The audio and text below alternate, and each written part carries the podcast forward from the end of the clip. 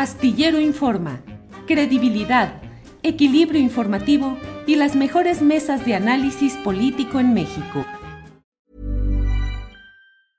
I'm Sandra, and I'm just the professional your small business was looking for. But you didn't hire me because you didn't use LinkedIn jobs. LinkedIn has professionals you can't find anywhere else, including those who aren't actively looking for a new job but might be open to the perfect role, like me. In a given month, over 70% of LinkedIn users don't visit other leading job sites. So if you're not looking on LinkedIn, you'll miss out on great candidates like Sandra. Start hiring professionals like a professional. Post your free job on linkedin.com/achieve today. It's that time of the year. Your vacation is coming up. You can already hear the beach waves, feel the warm breeze, relax and think about work. You really, really want it all to work out while you're away. Monday.com gives you and the team that peace of mind. When all work is on one platform and everyone's in sync, things just flow wherever you are. Tap the banner to go to Monday.com.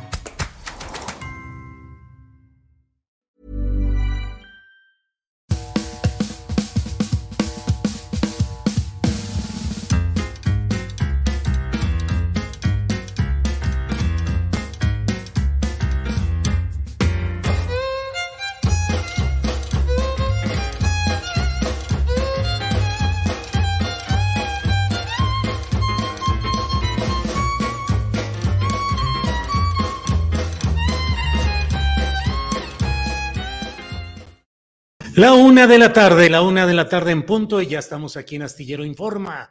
Muchas gracias por acompañarnos en este jueves 20 de abril de 2023. Tenemos mucho gusto en poder contar con su presencia, con su acompañamiento en esta programación, en la cual, como siempre, tenemos la información, el análisis, los temas más relevantes e importantes del día. Como siempre, hay mucha, mucha información y muchos puntos para analizar, para debatir, para compartir puntos de vista y para contrastarlos. Así es que gracias a todos quienes van entrando ya a nuestro chat en primerísimo lugar estuvo María Guzmán, luego estuvo Omar Valladares desde Canadá, luego Mónica Tavares, Gilda Cachón, Oxana Ortega, Diego Alfonso. Muchas gracias a todos por acompañarnos. Ya estamos aquí puestos y desde luego doy la bienvenida a Adriana Buentello, que está puestísima para darnos la información relevante de este día. Adriana, buenas tardes. Don profesor, don Julio Astillero, profesor, veo que está el pizarrón atrás. ¿Qué nos va, qué lecciones nos va a dar el día de hoy?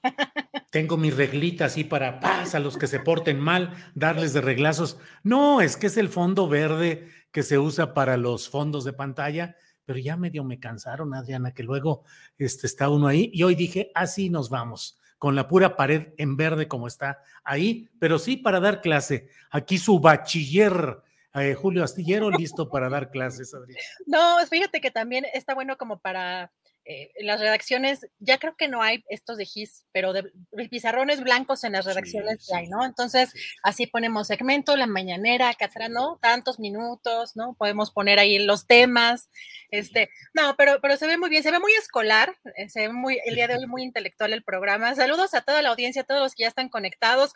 Julio, eh, antes de comenzar con todos los segmentos, pues eh, me preguntabas, bueno, me decías que cómo podríamos mencionar lo que está pasando en el Congreso sin que nos vayan a desmonetizar algunas palabras eh, que podamos o que la audiencia pueda adivinar, porque... Podemos decir, nos referimos al país Ucr y nos referimos al político Cele.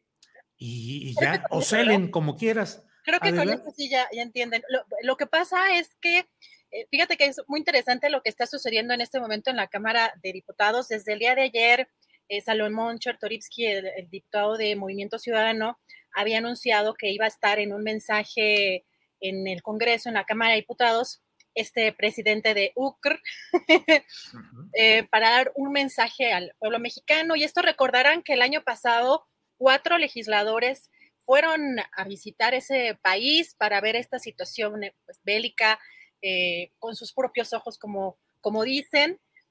Pero Julio, pues estoy impactada con las declaraciones y con los discursos que están dando en estos momentos. Mira, por una parte, este personaje Celens, uh -huh. eh, pues es la reducción de un tema pues tan complejo, una situación entre dos países como el que pues conocemos, pero hablan del bien y el mal. El mal tiene muchas manifestaciones. Eh, obviamente se enfoca sobre un tema de eh, pues niños, de, de, las situaciones, digamos, más lamentables, de pérdidas de vida, pero hay un discurso, obviamente es un tema de propaganda por parte de este presidente, ¿no? Donde específicamente hace mención de lo que pues, los soldados del otro país hacían en UCR, ¿no? Pero me llamó la atención incluso que decía 256 eh, iglesias fueron destruidas. Es el enfoque también que tiene este personaje, ¿no? La, parte incluso religiosa. Pero Julio Krill, el pues, presidente de la mesa directiva eh, diputado de Acción Nacional, ofrece un mensaje como si fuera en nombre de todo el Congreso, incluso de todos los mexicanos, hablando de la bandera de, de este país, de la que está junto a usted, con sus brillantes colores. Nos recuerdan la unión entre la tierra y el cielo, entre lo mundano y lo trascendente. Estos dos colores nos recuerdan también de libertad, y la paz. Nos recuerdan también el derecho universal a la paz. Bueno, estaba ahí haciendo una declamación, pues, eh, bastante particular y por otra parte también Chertorivsky, Julio, redujo también esta circunstancia a que hay un violador y una víctima. Entonces, en estos términos está llevando a cabo en este momento esta, este mensaje que, que ha ofrecido el presidente de ese país creo que va a causar algunas, algunas reacciones. Por lo pronto ya quien, el diputado Gerardo Fernández Noroña fue quien, quien presentó, quien hizo manifiesto su, su desacuerdo en, en estas circunstancias, Pues sí, es, eh, es eh, una situación muy peculiar porque desde luego México ha estado muy cuidadoso de, de tratar de no involucrarse o no abrir flancos que signifiquen un riesgo en la situación geopolítica de México, que está pegado a Estados Unidos y que obviamente tiene que cuidar tanto su relación con el país vecino como también no romper lazos o no meterse en un tema que a casi todos los que se han estado involucrando les ha significado problemas económicos, problemas eh, políticos de diversa índole.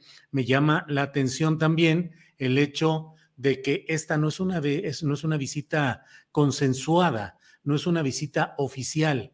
Eh, y recordemos, Adriana, lo que sucedió cuando el panismo recibió a Santiago Abascal, el dirigente del partido ultraderechista español Vox, que lo hicieron como si fuese un acto eh, formal. Bueno, hasta el ahora coordinador de los uh, senadores priistas, Manuel Añorbe, anduvo ahí tomándose la foto y no era un acto ni oficial, del cual después tuvieron que irse desmarcando. Hoy Santiago Krill, que es el principal aspirante de Acción Nacional a la candidatura opositora de 2024, pues hace este discurso que es eh, de una, pues algunos dirán cursilería, otros dirán gran pasión oratoria, pero finalmente esto no representa ni la postura de la Cámara de Diputados, ni del Gobierno de México, ni de la sociedad mexicana. Fíjate, en cuanto Andrés tenga listo un, mira, este tuit que puso Ignacio Mier Velasco, que es el coordinador de los diputados de Morena y por tanto eh, el ah, presidente de la Junta de Coordinación Política de la Cámara de Diputados. Dice, sobre el foro donde participa vía telemática el presidente de UCR, los coordinadores parlamentarios expresamos que las opiniones expresadas ahí, no, con mayúsculas no, representan la posición de la Cámara de Diputados y son a título personal de los asistentes y está ahí ese comunicado, Adriana.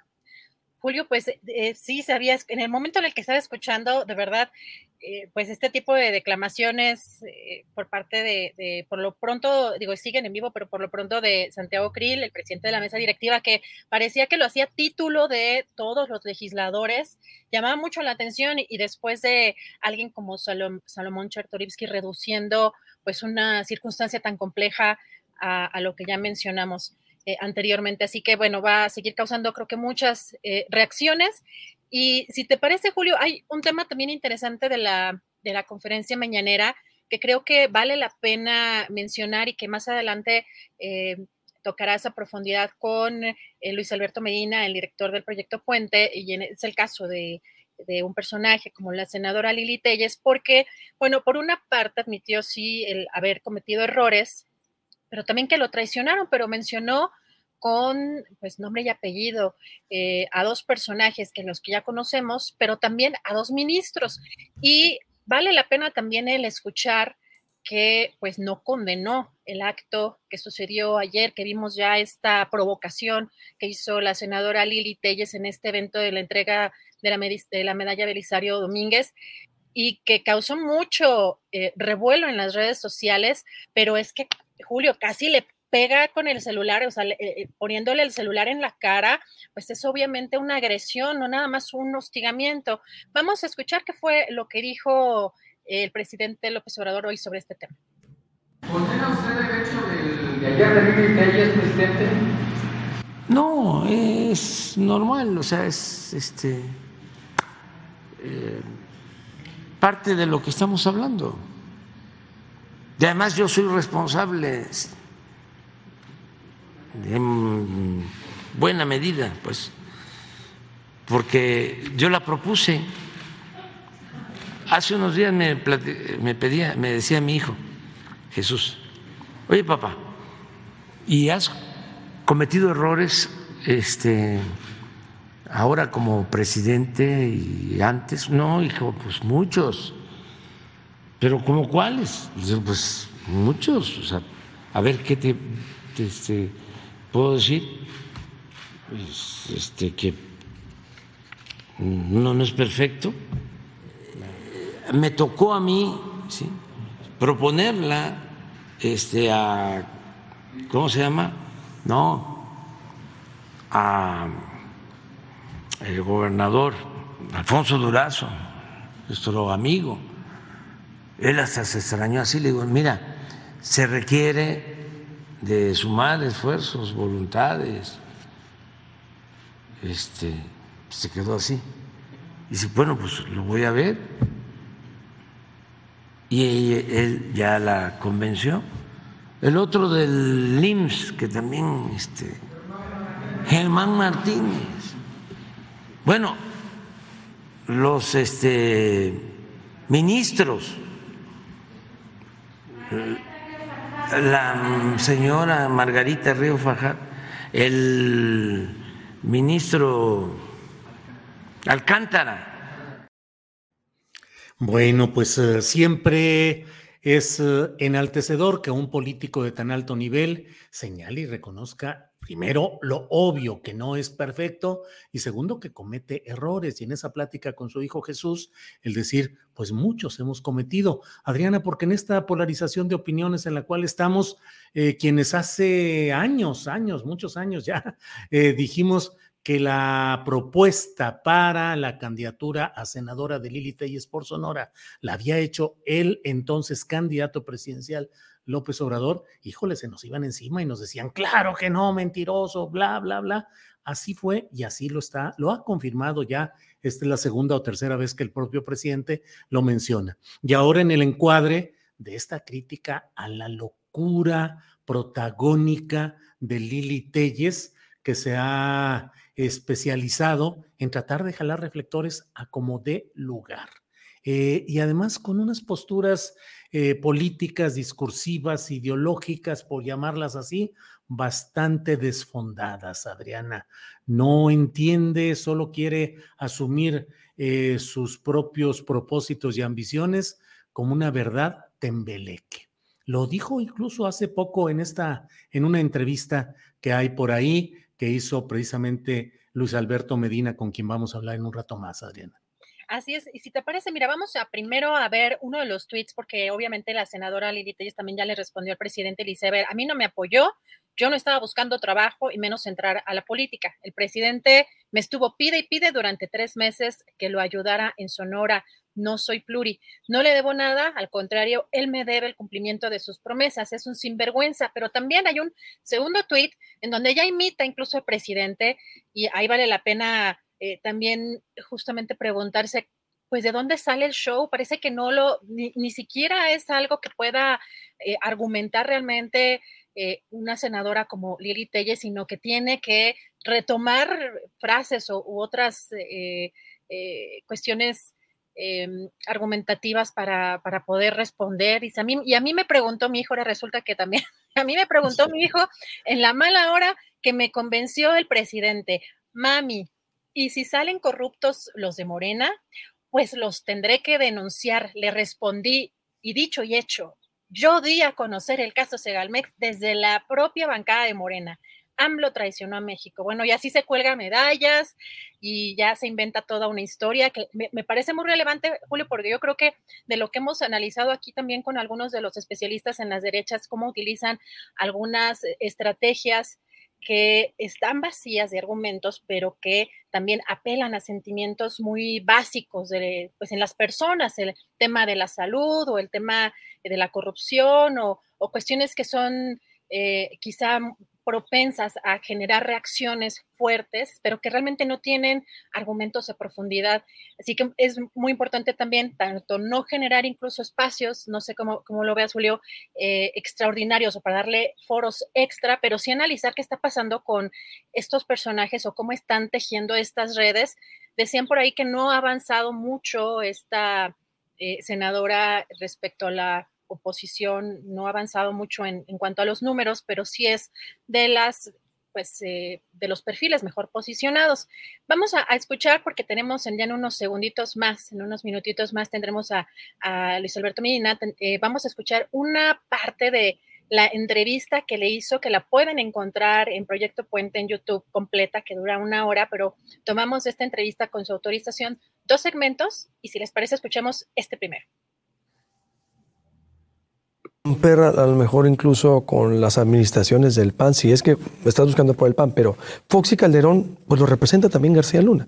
Es decir, lo representa, fue el director del AFI, creador del AFI, después el secretario de Seguridad con eh, Felipe Calderón. Con eso, ¿qué opinas de lo que fueron los gobiernos del PAN, con García Luna como representante? A mí me vale lo de García Luna. A los ciudadanos nos vale lo de García Luna. Los ciudadanos decimos qué bueno que ya lo entambaron en Estados Unidos. Yo no tengo nada que ver con eso. ¿Te Estamos... desmarcas? ¿Te desmarcas tanto de Fox, Calderón y García Luna entonces? ¿Cómo que me desmarco? Te desmarcas, es decir, por eso, es decir, si tú vas rumbo a esa candidatura presidencial, tú dices Calderón, Fox y García Luna son otra historia del PAN, te desmarcas, pintas tu raya con ellos. Pero es que entre ellos son historias diferentes. No podemos decir Fox, Calderón y García Luna son lo mismo. Trabajo con los dos, García Luna. Por eso te digo, tú te desmarcas. Sí, pero no o... puedes. Eh, a ver, es que creo que aquí hay un planteamiento.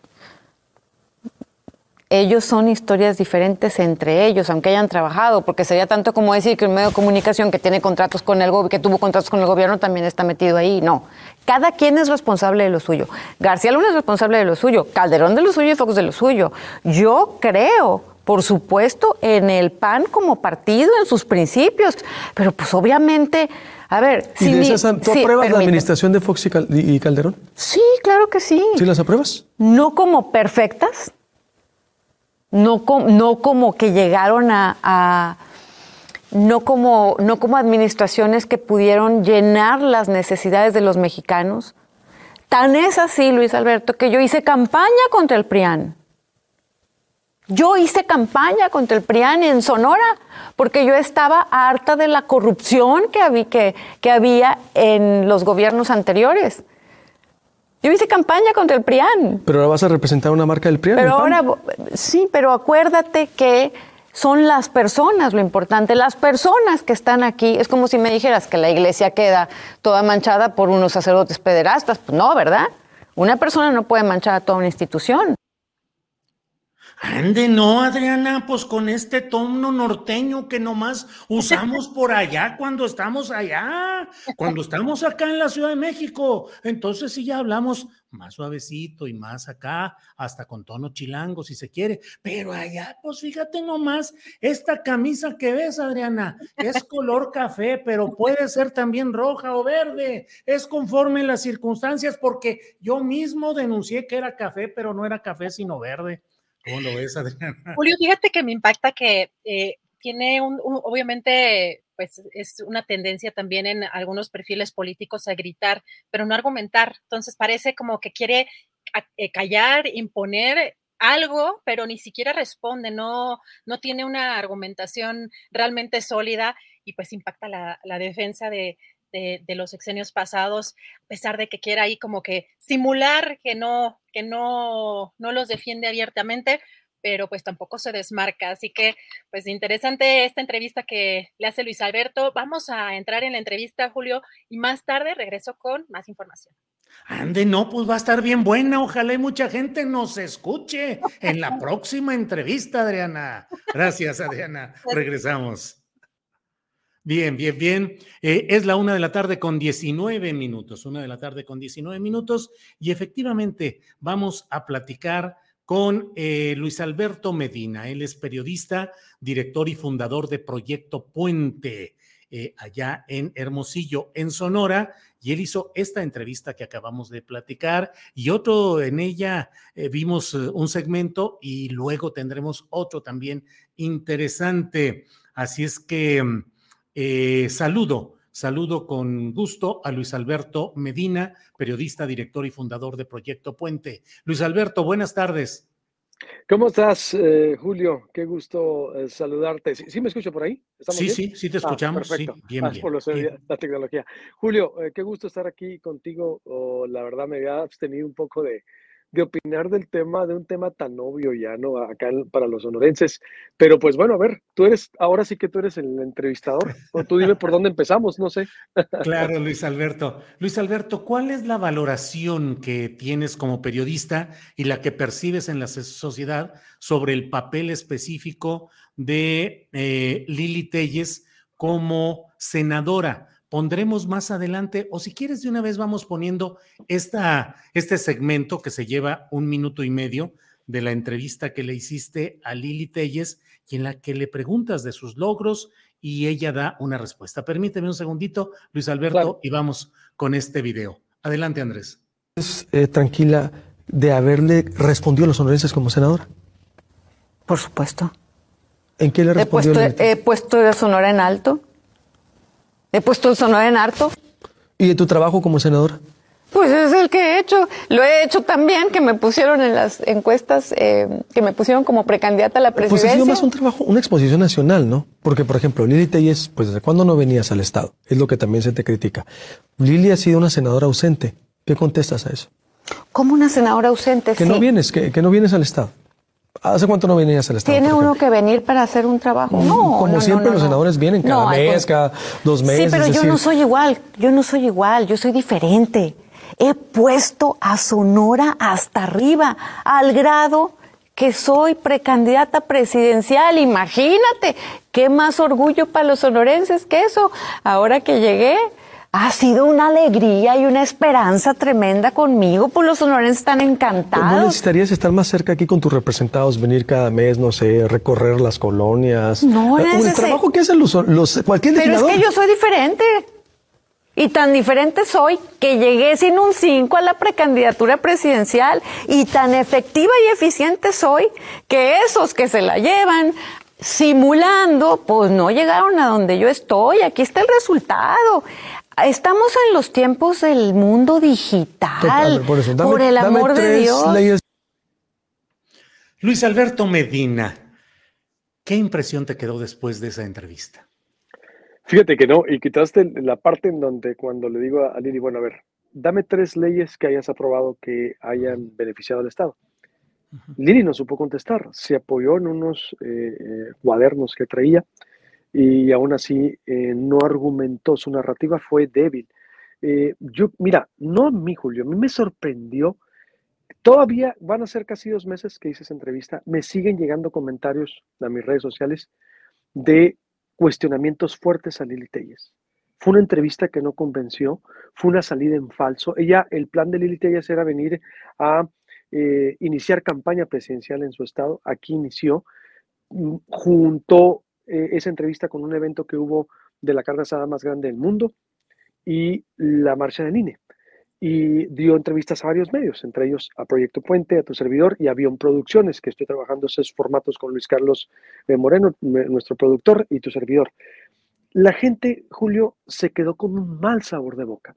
Yo estoy sorprendido del, del repudio, del rechazo que se generó en redes sociales por las preguntas de Lili Telles, por lo que estaban diciendo tú ahorita, Adriana, eh, antes de que entrara al aire. Vieron un, un tono de sonorense fingida, de algo innecesario, porque ella tiene más de 30 años que eh, se fue de Sonora, pues es obvio que el acento eh, se matiza, eh, se pierde cuando estás fuera. De, de vieron a una Lili Telles despegada del Estado, a una Lili Telles que pues su estrategia es la de la confrontación, la del odio, o Julio. Todo lo que le critican al presidente ella lo practica. Y lo digo, me puede. Yo conozco a Lili, ¿eh? yo aprecio a Lili, ¿no? como persona la conozco hace mucho. Eh, no, esto no es, por supuesto, nada personal. Eh, yo creo que es una persona muy inteligente, pero ella sabe lo que está haciendo, Julio. Yo, yo no creo que no. todo esto está medido, Julio. Es una estrategia de golpeteo innecesario, porque toda la estrategia de Lili Telles y de la oposición de golpeteo hacia el presidente, dime de qué ha servido.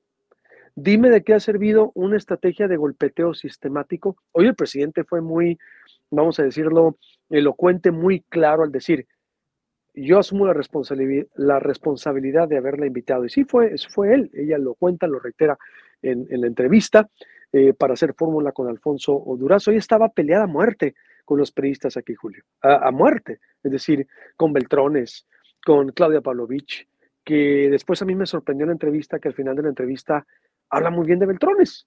¿Qué opinas de Beltrones? Un hombre brillante, dice. Yo me quedé, como son formatos de entrevista en donde uno no interviene, es sobria, es lucir al entrevistado, no el entrevistador. Entonces, e, e, el sabor de boca va más allá de lo que diga Luis Alberto Medina. Los sonorenses quedaron, Julio, sumamente, eh, vamos a decirlo, sorprendidos, decepcionados, enojados, porque ella se atribuyó también el triunfo de lo que fue en el 2018 su senaduría por ella, que fue a pedir el voto por ella. Digo, ahí se equivoca mi eh, apreciada Lili. Ella ganó por un movimiento, como ganó Alfonso, como ganaron todos, Julio, en el país, eh, nos guste o no, pero el factor Andrés, como sigue siendo Morena, fue el que hizo ganar a todos, a gente que jamás pensamos que fuera a ganar, en Hermosillo, en Nogales, a quien hubieras puesto hubiera ganado, es cierto, sin embargo, ahí sí la campaña de ella y de Alfonso Durazo fue una campaña muy ruda, porque fueron ambos atacados por la estructura del PRI de una manera contundente, eh, de una manera eh, no antes vista, inédita, porque sabían el grupo priista en el poder que si Alfonso Durazo llegaba a ser senador, ya iba a ser imparable para la candidatura al gobierno de Sonora, que era el plan de eh, Alfonso Durazo. Te estoy hablando, vaya, a toro pasado como una historia. Por eso a mí me sorprende ese brinco, es decir, Lili no ganó por ser Lili Telles. Obvio, ciertamente lo que sí tiene razón Lili es que el presidente le llama por la popularidad de Lili Telles, porque es eh, una eh, periodista sonorense de trayectoria y en ese movimiento nacional, pues que habían todas las personas con un perfil que pudieran sumar a la causa del presidente, pero Lili y todos, el mismo Alfonso lo sabe, ganaron de manera contundente en Sonora ni ellos esperaban, Julio. Como sucedió en el país. El tsunami Andrés Manuel, que ganó por 20, eso se reflejó aquí. Yo creo que Lili, mira, para mí es una estrategia eh, innecesaria, una rudeza innecesaria. Porque si no llega a ser ella la candidata, Julio, ¿quién la va a ropar? Ciertamente, las encuestas dicen que es ella, según algunas encuestas, otras encuestas no, pero si no es ella, ¿Se va a quedar ella con toda esa bronca? Yo, yo le llamaría a reflexionar a mi apreciada Lili. Te reitero, yo no tengo nada contra ella. Eh, ella sabe que, que la aprecio, hay un respeto mutuo. Yo le abrí los micrófonos aquí, Julio, cuando hace 10 años, cuando empecé el Proyecto Puente, tú sabes de nuestra trayectoria, hemos eh, eh, coincidido en otros momentos. Yo a Lili aquí la, hicimos colaboradora, por eso hablo en este tono. Mm, Lili tenía de Sonora, mm, desde que había pasado lo, lo, lo, que ella vivió por el atentado, ella ya no había tenido contacto, bueno, desde que se fue no tuvo contacto con Sonora, yo la invité, eh, pero yo no, yo desconozco a Lili Telles. Para mí es riesgoso lo que está haciendo. Es decir, ¿quién está detrás de Lili Telles? No la están usando para solo estar golpeando, porque todo lo que dicen que Andrés Manuel López Obrador está haciendo, pues lo está haciendo ella. Lo, lo están haciendo los demás. Por eso yo creo que sí hace falta una autocrítica Por Sonora no ha hecho nada casi. Sinceramente, a ver, mm, y es un papel a veces triste, y no nomás ella, para ser parejos. Nosotros sacamos un trabajo hace, el año pasado, se molestó mucho conmigo también, porque vimos como ella, Silvana Beltrones, que Silvana Beltrones también al ver frustrada su proyecto, dejó de venir a Sonora. Sin embargo, para hacer también, porque el periodismo debe ser eh, equilibrado, Silvana ya viene, Silvana se activó, se activó Silvana, Silvana eh, retomó sus actividades después de esa crítica que hicimos, a los meses Silvana se activó, el senador Arturo Burs, bueno, que es intermitente, va y viene y a veces no se fija lo que declara, los diputados federales de Morena ausentes, no se sabe nada de ellos, hay, hay un déficit democrático muy fuerte, pero Lili se fue y la estrategia Lili no supo ni argumentar en la entrevista, Julio, de por qué era una estrategia así contra el presidente. Es decir, por lo menos hubiera dicho, a ver, es que me encontré allá en, el plano nacional eh, algo que por lo cual yo no estuve eh, de acuerdo y tuve que irme, me disculpo con los sonorenses por no haber hecho este trabajo, por alejarme. No hubo ninguna palabra humildad, ninguna autocrítica al respecto. Esa sería mi primera parte. Luis Alberto, en nosotros, digamos a la distancia, pues solo hemos visto algunos, eh, algunas escenas de la campaña de Lili Telles para senadora a nombre de Morena, no afiliada en Morena, pero sí a nombre de Morena. Eh, y algunas escenas acompañando al propio presidente, entonces candidato a la presidencia, López Obrador, en alguna escena con el hijo de la propia Lili Telles. Pero en general, ¿cómo se desarrolló en términos políticos esa etapa de la campaña para senadora, ella por Morena, y luego, pues los primeros uh, tiempos en los cuales seguía en Morena. ¿Había indicios de alguna crítica interna, de alguna postura refractaria o de rechazo a algunas posturas? ¿O parecía, como en muchos casos, pues que los políticos uh, bajo la sombra de López Obrador, candidato o presidente, se mantienen muy guarecidos ahí sin mover ni una pestaña de crítica. No, no, no, como te digo, la campaña de Lili fue una crítica, fue crítica dura como es su estilo, duro, agresiva, pero contra el PRI, contra el PRI de manera sistemática y al PRIAN. Es decir, lo que eh, Lili criticaba era el PRIAN, el sistema PRIAN en Sonora. Lo que Lili criticaba en su momento que nosotros nos metimos en muchos problemas por abrir el micrófono a Lili y Alfonso, te lo puede decir al mismo Alfonso y Lili, porque éramos de los pocos medios que abríamos el micrófono porque estaba un sistema prima. Imagínate, estaba eh, Beltrones, Claudia Pavlovich, es decir, eh, eh, se manejaba un sistema cerrado. Era una crítica acérrima al PRI, a la gobernadora, a, a Beltrones, al PAN, a todo lo que significaba en ese momento el gobierno. Eh, eh, al contrario, y eran pues elogios para el mismo Alfonso, que fíjate con Alfonso tiene muy buena relación con el gobernador Alfonso Brazo, o al menos no lo criticó. En la entrevista, es decir, hay una buena relación, dice, que están distanciados, eh, es, es, un contraste, ¿no? Pero con el presidente sí hay esta relación. No, no, jamás, jamás, jamás. Se dio un rompimiento al extremo. Lili se fue al extremo. Es decir, eh, eh, yo digo, todo, se fue al PAN, aquí le reclamaron, oye, bueno, si, pues, si ya no estás en el movimiento que te hizo senadora, pues renuncia. Ella dijo, no, no renuncio, me quedo y se convirtió, como sabes, al PAN. Pero no, jamás, jamás. Siempre la narrativa fue la misma narrativa del presidente, ¿eh? la misma, la misma, la misma, la misma. Todos los debates aquí fueron debates duros contra los candidatos priistas, durísima era durísima ella contra el sistema PRIAN. El sistema PRIAN, eh, porque Lili es muy buena oradora, es una excelente eh, oradora. Eh, ella jamás se le vio alguna mm, señal de decir, ¿sabes qué? Lili Telles es, no, no, no, no, todo lo contrario.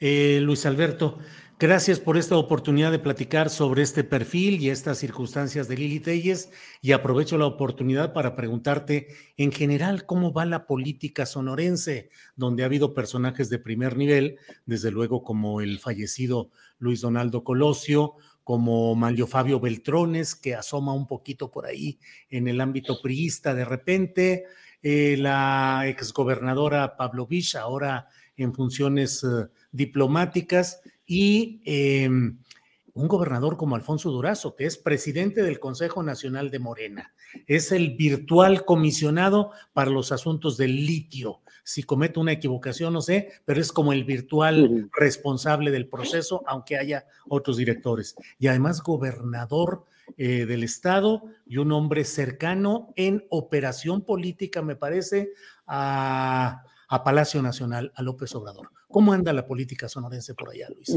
Muy cercano. A ver, Julio, a ver, eh, Alfonso Durazo se han convertido en los hombres más cercanos del presidente eh, y exactamente lo dibujas muy bien, es decir, pues tiene litio aquí en Sonora, el plan Sonora eh, también con unas expectativas muy grandes. El presidente ha venido a darle un espaldarazo muy fuerte. La relación entre Alfonso y el presidente es, es, muy fuerte. Eh, Beltrones, mm, por como lo comentas, Beltrones, pues siempre está ahí. Beltrones sigue operando. Beltrones siempre va a estar operando tras. Él sabe cuándo salir. Puso, por ejemplo, en el PRI a su sobrino Rogelio Díaz Brown es el que ahorita eh, es el que dirige el PRI, Silvana ah, viene, eh, eh, como allá en la Ciudad de México, se mueve muchísimo. Mm, no sé qué relación está ahorita con entre el gobernador Alfonso Durazo y Beltrones. No hay buena relación, nunca la ha existido. Hay una especie como de paz tensa, calma, ¿no? Entre ellos dos. Claudia Pavlovich, pues cobijada, cobijada con el consulado. Hay ahorita una situación muy peculiar en Sonora, Julio, porque el exsecretario de gobierno, Claudia Pavlovich, apareció como operador de la Augusto, allá en Baja California Sur. Y allí eh, ahorita un eh, malestar eh, grande en redes, en los abogados, porque lo hicieron notario. lo hicieron notario al finalizar el sexenio y él ahorita, pues la notaría prácticamente está en segundo plano. Mm, está como operador de Dan Augusto. A él le habían cancelado la notaría el gobierno de Alfonso Durazo y la tuvieron que restituir, Julio Astillero, puedes creerlo, por órdenes de Dan Augusto. Adán Augusto eh, operó porque es amigo de Miguel Ángel Pompa, fueron diputados federales juntos, eh, tuvieron mucho contacto en la CONAGO. Entonces es el debate ahorita que ha estado aquí tras hacerse público la presencia de Miguel Pompa con Adán Augusto López, el secretario de Gobernación, que anda operando allá en Baja California Sur. Pues una política muy sui generis, eh, exactamente en Sonora, por todo esto lo que se está moviendo rumbo al 2024, eh, eh, Julio. Pero sí, el gobernador Alfonso Danzo con mucha influencia, yo creo, en el centro, y se le critica también acá. Bueno, de repente ayer nos decía a algunos colaboradores qué está pasando con el gobernador si está mucho en el centro o preocupado por cuestiones del centro, por esta posición tan importante y de fuerza que tiene, y eh, le demandan pues que no descuide Sonora, ¿no? Esos son los debates abiertos y muy sensibles ahorita en el Estado, Julio. Luis Alberto, en un cuadro de inseguridad pública creciente, sobre todo Ciudad Obregón, convertida en uno de los puntos rojos de violencia a nivel nacional. Sí, Cajeme está, creo que en el cuarto lugar eh, es una lástima lo que está pasando con, con Cajeme, Caborca, que va y viene intermitente, Julio. Eh, eh, es decir, no, no, no, no entendemos cómo es que una política de seguridad basada en el ejército, como tú sabes, la política de seguridad nacional está basada en el ejército. Está basada en, en, en una dispersión de esfuerzos porque no se entiende cómo unas zonas sí están tranquilas y otras zonas no se pueden en el Estado. Un hermosillo que con todo y que acaba de, suceder un hecho lamentable en el Sonora Grill, donde hubo dos personas privadas de la libertad afuera del, restaurante. Cuatro, dos se liberaron, pero no son eventos como si en Cajeme. Cajeme, en cuarta, no, casi nueve de cada diez cajemenses se sienten inseguros, Julio. No, no, no para la violencia en Cajeme. La segunda ciudad más importante, Obregón, pues vaya, eh, que, que, tiene el nombre en alusión al general Álvaro Obregón. Vaya, ¿no? Ya que estamos hablando de Sonora, los hacedores del sistema político, Plutarco Elias Calles, Álvaro Obregón, eh, eh, vaya, ah, entonces sí es un reto, yo creo, muy importante, pero la Estrategia Nacional de Seguridad, Julio, no es Alfonso Durazo, es el ejército, es una estrategia nacional. Ve cómo está Zacatecas, ve cómo está, y no le estoy quitando responsabilidad al Estado, estoy cuestionando más bien la política federal de que debiera poner más atención en recuperar territorios que antes no tenían este nivel de violencia, pero que es una estrategia nacional que, que, que, que se cuestiona mucho aquí, Julio. Esa es la situación. Luis Alberto Medina, te agradezco mucho esta posibilidad de hablar sobre el tema específico que está en la coyuntura, que es lo de Lili Telles, y darle un repaso también a la política sonorense, que siempre es intensa y apasionante. Luis Alberto, a reserva de lo que desees agregar, yo te agradezco esta amabilidad de darnos esta entrevista. No, hombre, al contrario, Julio, eh, aquí estamos siempre para servirte. Teníamos mucho que no platicábamos y por supuesto que acepté. Mira, yo me eh, eh, le, mando un abrazo a mi apreciado Vicente Serrano me había invitado, lo digo porque va a decir, oye, ¿cómo?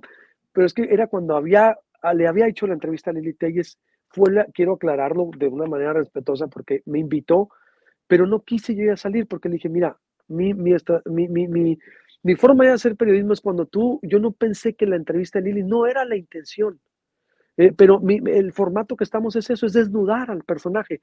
Se viralizó, se hizo nacional, le han pegado muy duro, pero por las respuestas de Lili Telles, porque el rato cierro con esa, la gente del PAN me reclamó, oye, Roberto Gil se enojó contigo que porque, y, Lili, oye, a ver, a ver, le dije, si Lili terminó la entrevista agradecida, dijo lo que quiso, jamás se le censuró todo, pero oye, yo hice las preguntas que tenía que hacer, ella fue la que había contestado, contestó muy mal, pero la autocrítica me apreciaba a Lili no se le da, así que por eso yo quise bajar perfil, pero por eso dije, bueno, es momento de hacer una reflexión a los actores políticos. Así que te mando un abrazo y aquí estamos.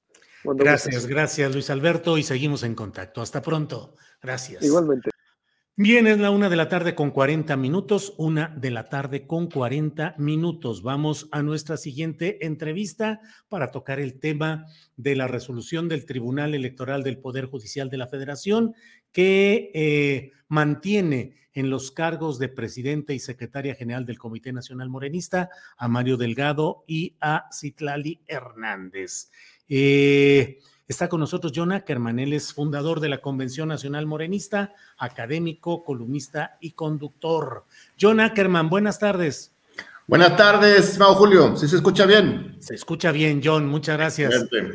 John, pues en el ámbito jurídico nacional es cosa juzgada. Se quedan Mario Delgado y Citlali Hernández. Puede haber impugnaciones en el ámbito internacional. Entiendo que hay la idea de presentar alguna impugnación ante la Comisión Interamericana de Derechos Humanos, ante la Corte Interamericana. No sé qué tan rápidas sean, puedan ser las respuestas. Te pregunto, John Ackerman, ¿es un hecho político juzgado ya el hecho de que se quedan Citlali y Mario como directivos de Morena? Lo interesante, querido Julio, es que ya era cosa juzgada, pero en el otro sentido. El Tribunal Electoral del Poder Judicial de la Federación ya había resuelto en dos ocasiones que Mario y se quedaban solamente hasta el 31 de agosto de 2023. Algo les hizo cambiar de opinión. Hubo muchas presiones políticas. Este, son, al parecer, y ya lo sabíamos, magistrados que deciden de acuerdo con términos más políticos que jurídicos. Eh, recordemos, estos siete magistrados, ayer estaban seis, todos y cada uno de ellos fueron nombrados durante los sexenios de Enrique Peña Nieto y Felipe Calderón.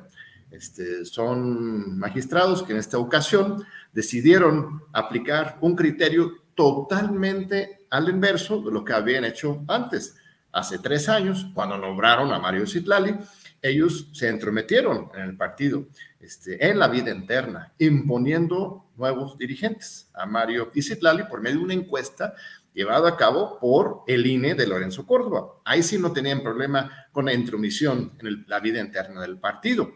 Pero ahora, de repente, sus grandes teorías que expusieron ayer era que el tribunal no puede tocar ni con el pétalo de una rosa la vida interna del partido político, aun cuando se viola de manera extravagante y exagerada los estatutos, se le miente incluso a la militancia y en que el mismo partido había este, evidenciado y presentado este, documentación ante el Tribunal Electoral que ratificaba y confirmaba que Mario y terminaban sus periodos el 31 de agosto de 2023. Lo que está haciendo aquí el tribunal es un acto político, así como lo hicieron en el primer momento, nombrando, imponiendo a Mario Citlali, ahora lo sostienen.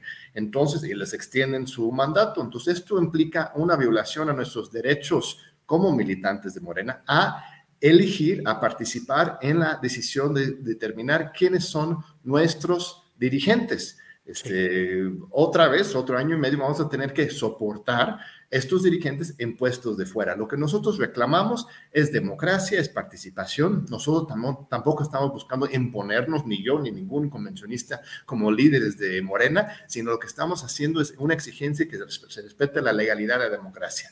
Sí, vamos a tomar todas las vías posibles para continuar con esta lucha. Claro, los tribunales internacionales es algo pues obligada. Si la máxima instancia eh, en un país este, niega los derechos de manera tan contradictoria y tan agresiva a los derechos humanos, pues hay que ir a instancias internacionales. Pero también tenemos pues, docenas de, este, docenas de expedientes vivos todavía dentro de la Comisión Nacional de Honestidad y Justicia, dentro del Tribunal Electoral del Poder Judicial de la Federación, que también vamos a seguir impulsando, que denuncian pues el fraude electoral del año pasado en las asambleas digitales.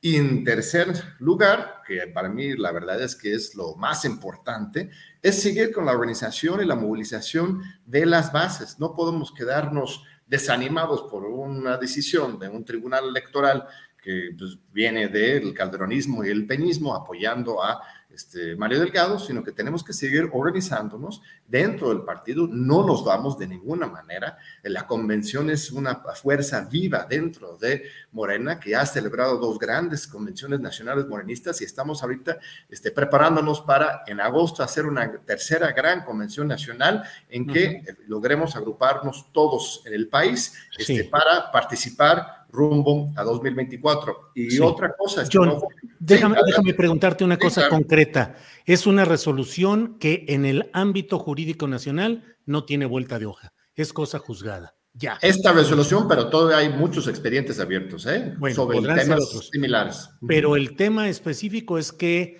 en el tema de la continuidad de Mario y de Ciclali, eh, el Tribunal Electoral dice adelante, continúan. Te pregunto concretamente, ¿asumes, acatas y respetarás esa decisión del Tribunal Electoral?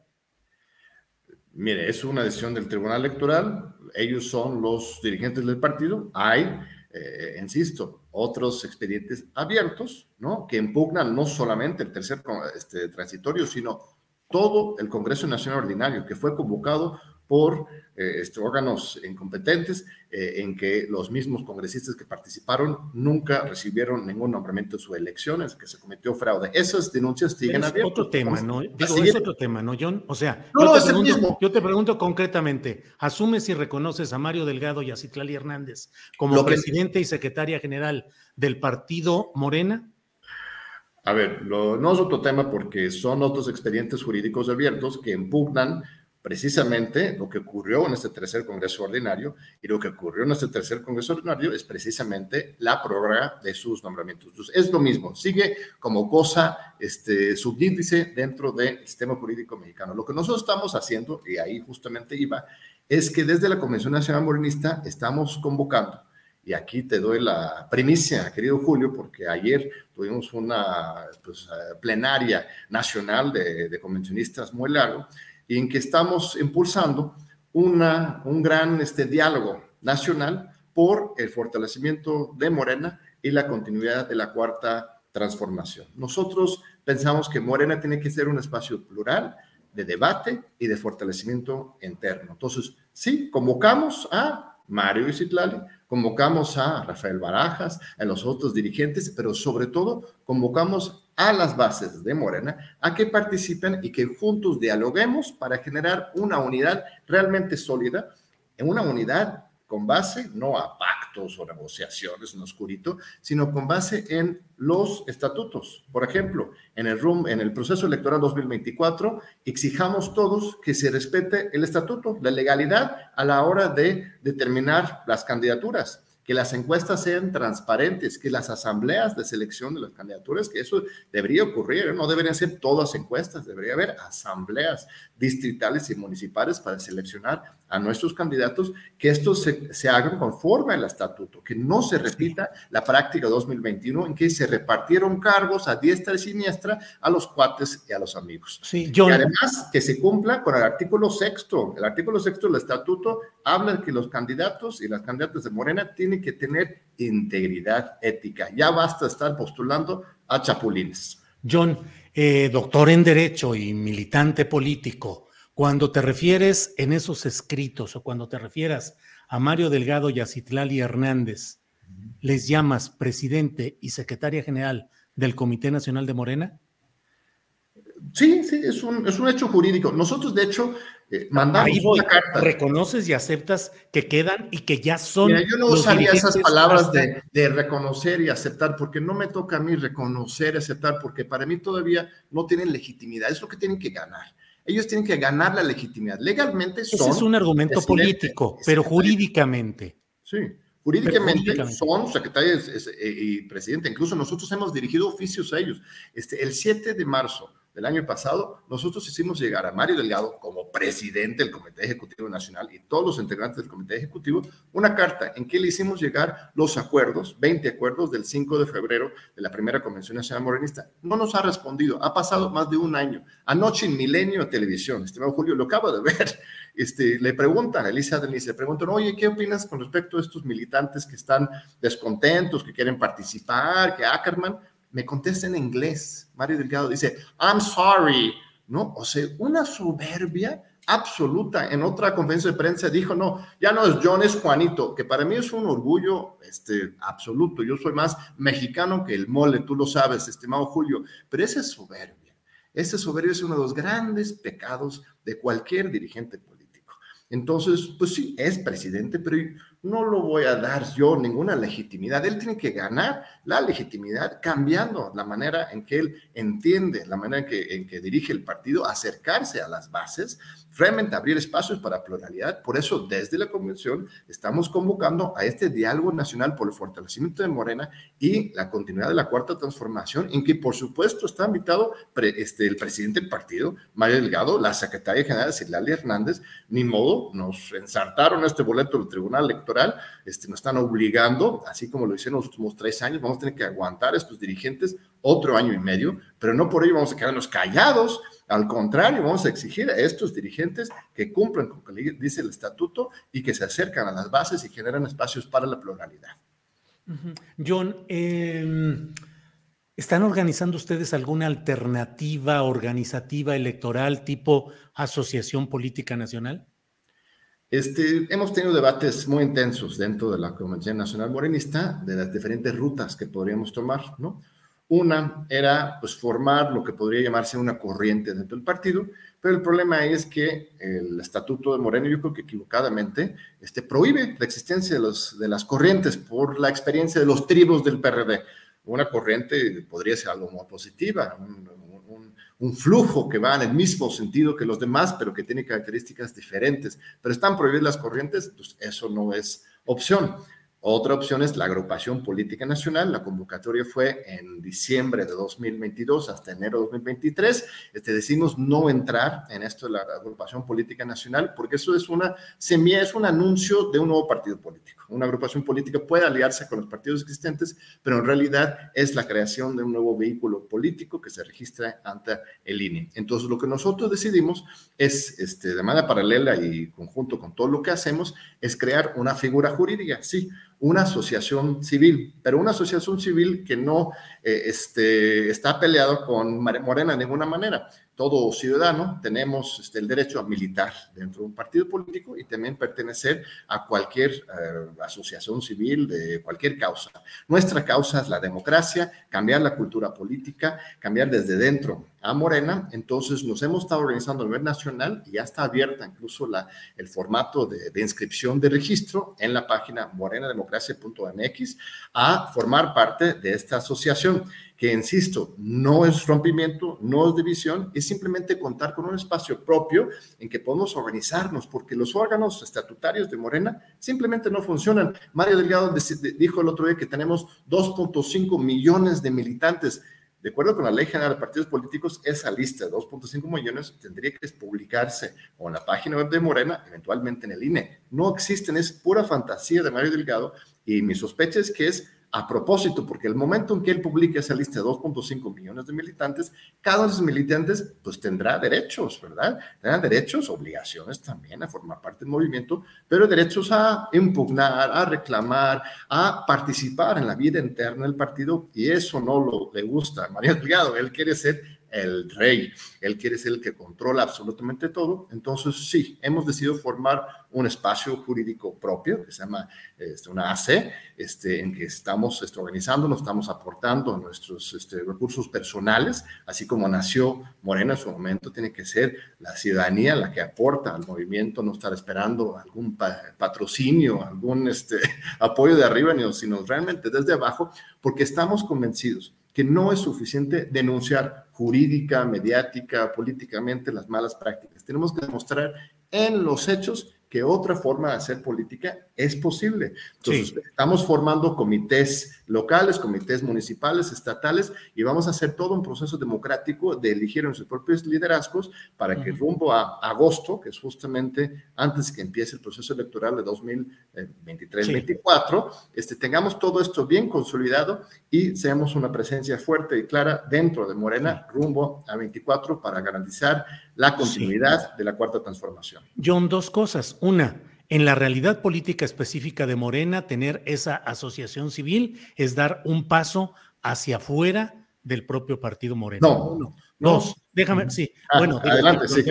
Segundo, te, lo pregunto. Y segundo, em, ¿podrían pensar en postular candidaturas estructuradas o vertebradas desde esa asociación civil y negociadas con algún partido? No, ninguno de los dos. El primero, mira, una asociación civil es absolutamente normal, es una aglomeración, un conjunto de ciudadanos. Hay muchas ACES este, vinculados con diferentes personalidades de Morena. Por ejemplo, Gabriela Jiménez, antigua operadora de Felipe Calderón, después muy cercano a Mario Delgado y ahora pues, cercano a Claudio Siembra, al parecer, por la cantidad de fotografías que se sacan juntas. Este, ella tiene un ACE que se llama Que democracia siga, que es la que se utilizó para levantar las firmas, o por lo menos para presentar las firmas levantadas, muchas veces por Morena, al Instituto Nacional Electoral pidiendo este, la posibilidad de la votación de revocación de mandato de Andrés Manuel. Este, hay muchas ACEs. Una AC es un grupo de ciudadanos con una causa común.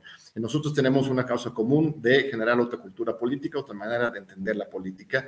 Este, ahora, si esto puede ser una plataforma para eh, candidaturas, pues estrictamente no. Una asociación civil no puede tener este, fines este, político-electorales.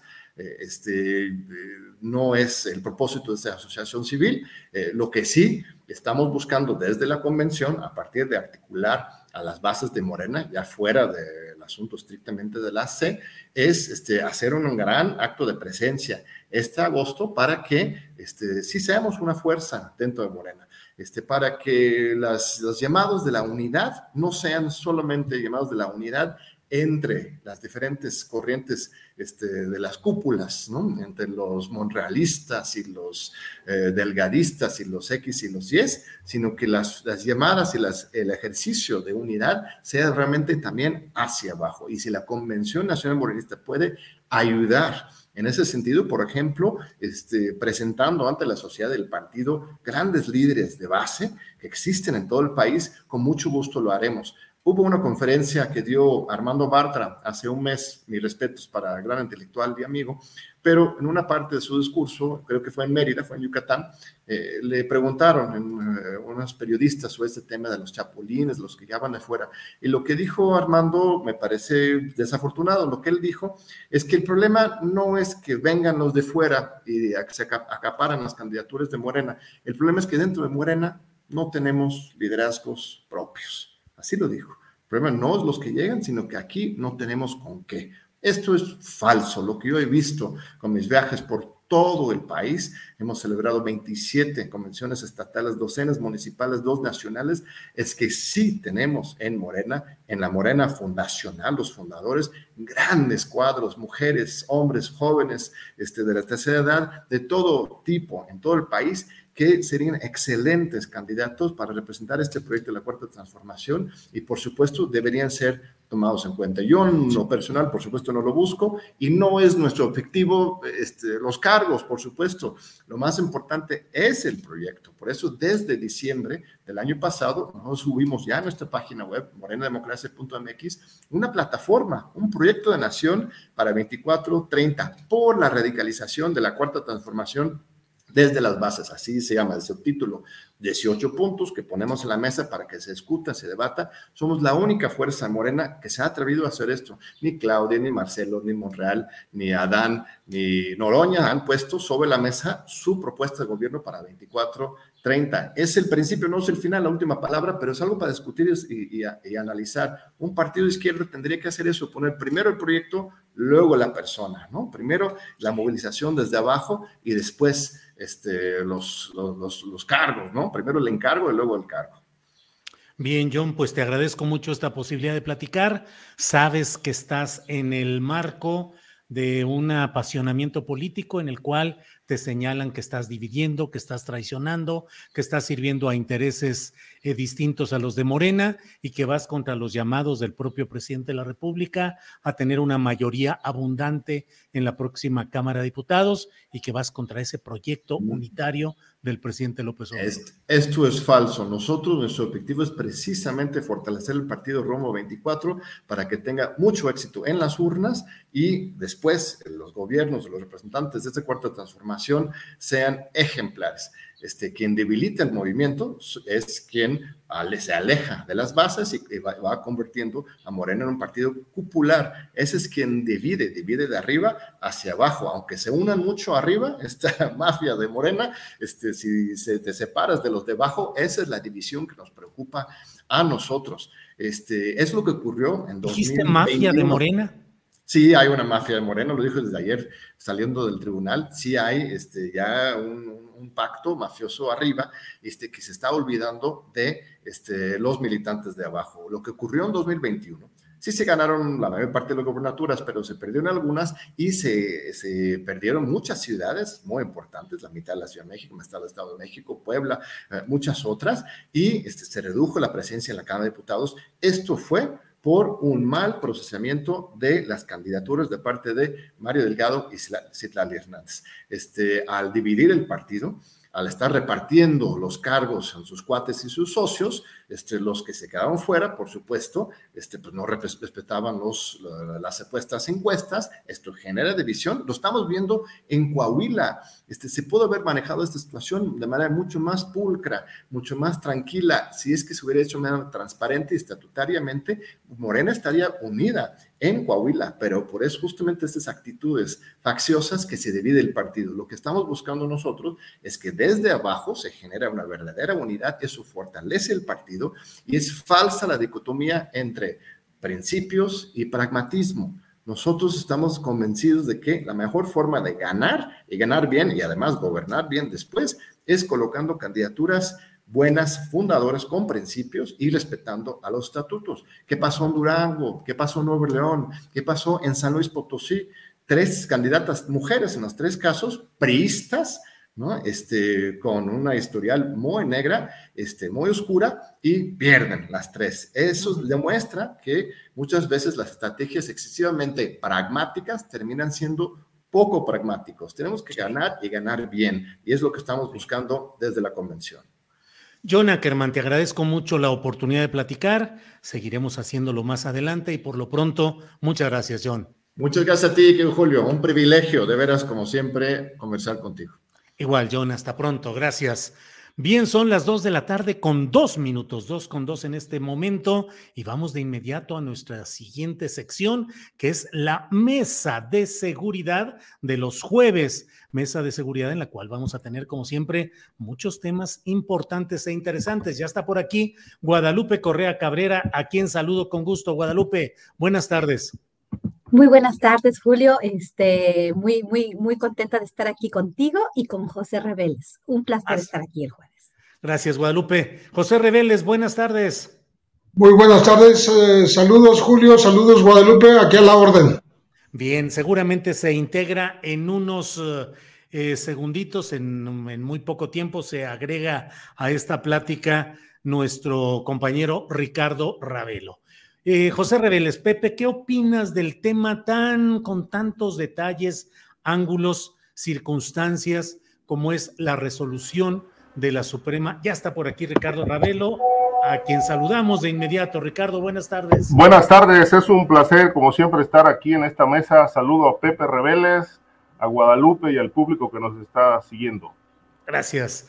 Eh, José Reveles, Pepe, te decía, ¿qué opinas pues del tema de la Suprema Corte de Justicia de la Nación que ha determinado que la Guardia Nacional no sea transferida a la Secretaría de la Defensa Nacional, sino que regrese a la, a la instancia civil, que es la Secretaría de Seguridad y Protección Ciudadana, con algo más que se acaba de dar a conocer hace unos minutos, en el sentido de que la Suprema Corte da un plazo de ocho meses para que se concrete el regreso de la Guardia Nacional a la administración y control operativo de la Secretaría de Seguridad y Protección Ciudadana, sacándola de la estructura militar. He leído la entrada de la nota en el portal de la jornada de Eduardo Murillo. ¿Qué opinas, Pepe?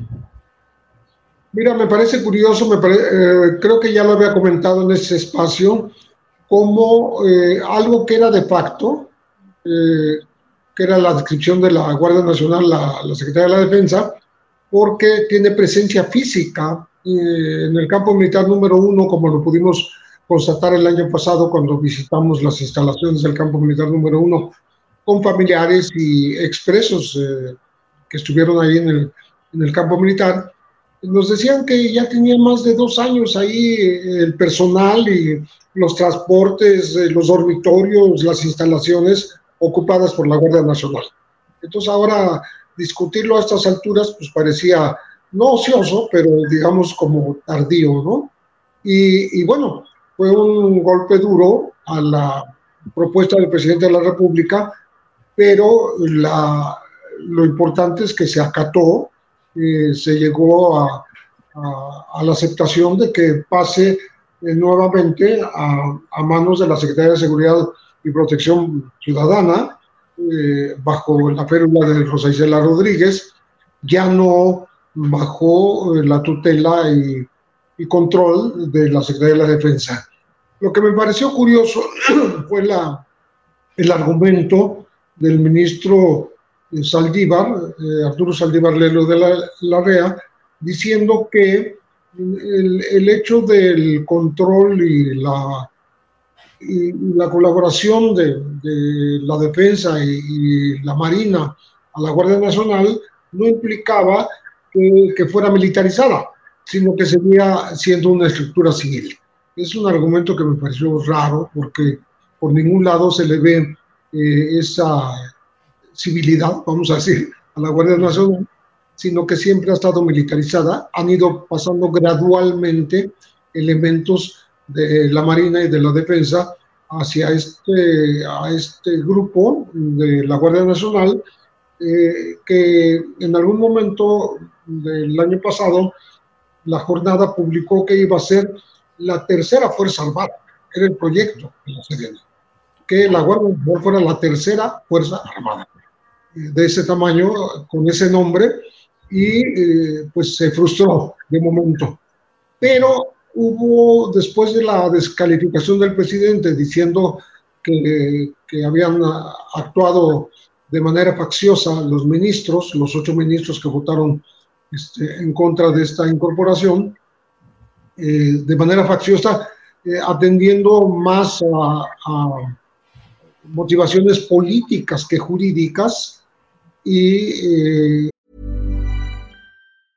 Hiring for your small business? If you're not looking for professionals on LinkedIn, you're looking in the wrong place. That's like looking for your car keys in a fish tank.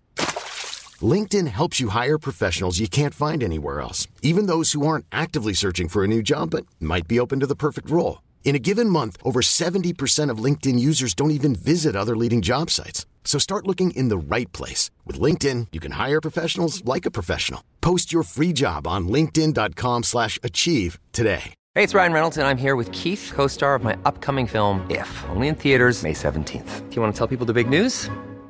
All right, I'll do it. Sign up now and you'll get unlimited for $15 a month in six months of Paramount Plus Essential Plan on us. Mintmobile.com slash switch. Upfront payment of $45 equivalent to $15 per month. Unlimited over 40 gigabytes per month. Face lower speeds. Videos at 480p. Active Mint customers by 531.24 get six months of Paramount Plus Essential Plan. Auto renews after six months. Offer ends May 31st, 2024. Separate Paramount Plus registration required. Terms and conditions apply if rated PG.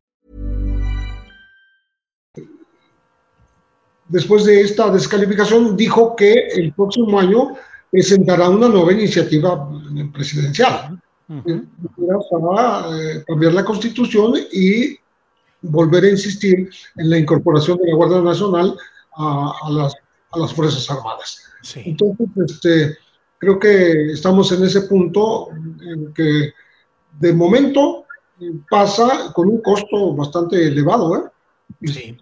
A, a la, al dominio de, de, la Secretaría de Seguridad y Protección Ciudadana, porque si eran 15.000 elementos cuando se fundó en marzo de 2019, ahora estamos hablando de 130.000, que tendrán que ser eh, pues, redistribuidos, se les van a respetar sus saberes, se les van a respetar sus prestaciones y todos los, eh, todos los eh, monumentos que les corresponden como si fueran exactamente integrantes de la defensa nacional. Bien, José Reveles, gracias. Eh, Guadalupe Correa, ¿qué opinas de este tema de la resolución de la Corte sobre la Guardia Nacional y qué consecuencias operativas y administrativas puede tener? Y subrayo lo de las consecuencias, porque hay quienes dicen, eh, pues entonces se deja a la deriva virtualmente a la Guardia Nacional, ya no conectada con su matriz, que es eh, la Secretaría de la Defensa Nacional, y también el hecho del temor de los miembros de la Guardia Nacional de que no tengan ya las prestaciones y los eh, emolumentos que podrían tener en su sedena original y que ahora no los tendrían en la Secretaría Civil. ¿Qué opinas, Guadalupe?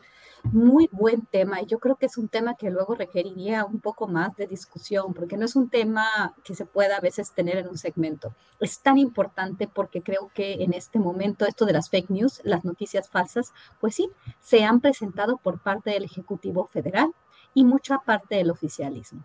En realidad, y esto en esto hemos sido muy claros, eh, creo que estoy totalmente de acuerdo con José Reveles, he estado de acuerdo con Ricardo Ravelo. Es importante destacar, porque aquí se está, se está, se está aprovechando de, la, de, la, de la popularidad, del apoyo este, de, una, de, un, de un segmento de la población, pues sí, para realmente desinformar.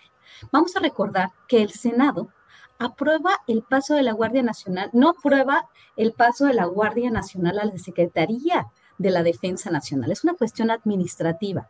En octubre del 2022 se aprobó hasta el 2028, y esto realmente ahí fue donde dijo que Alito, que Alito Moreno del PRI, que había este, traicionado a la alianza opositora, no es cierto, hasta el 2028 en que las Fuerzas Armadas permanecerían haciendo, realizando las tareas de seguridad pública. Por eso hubo un consenso dentro del Poder Legislativo. Con esto estoy diciendo, porque hay que ser muy consistentes en lo que uno está analizando. No vamos a hablar ni con opinión, ni estar de un lado o del otro de acuerdo a tu perspectiva política.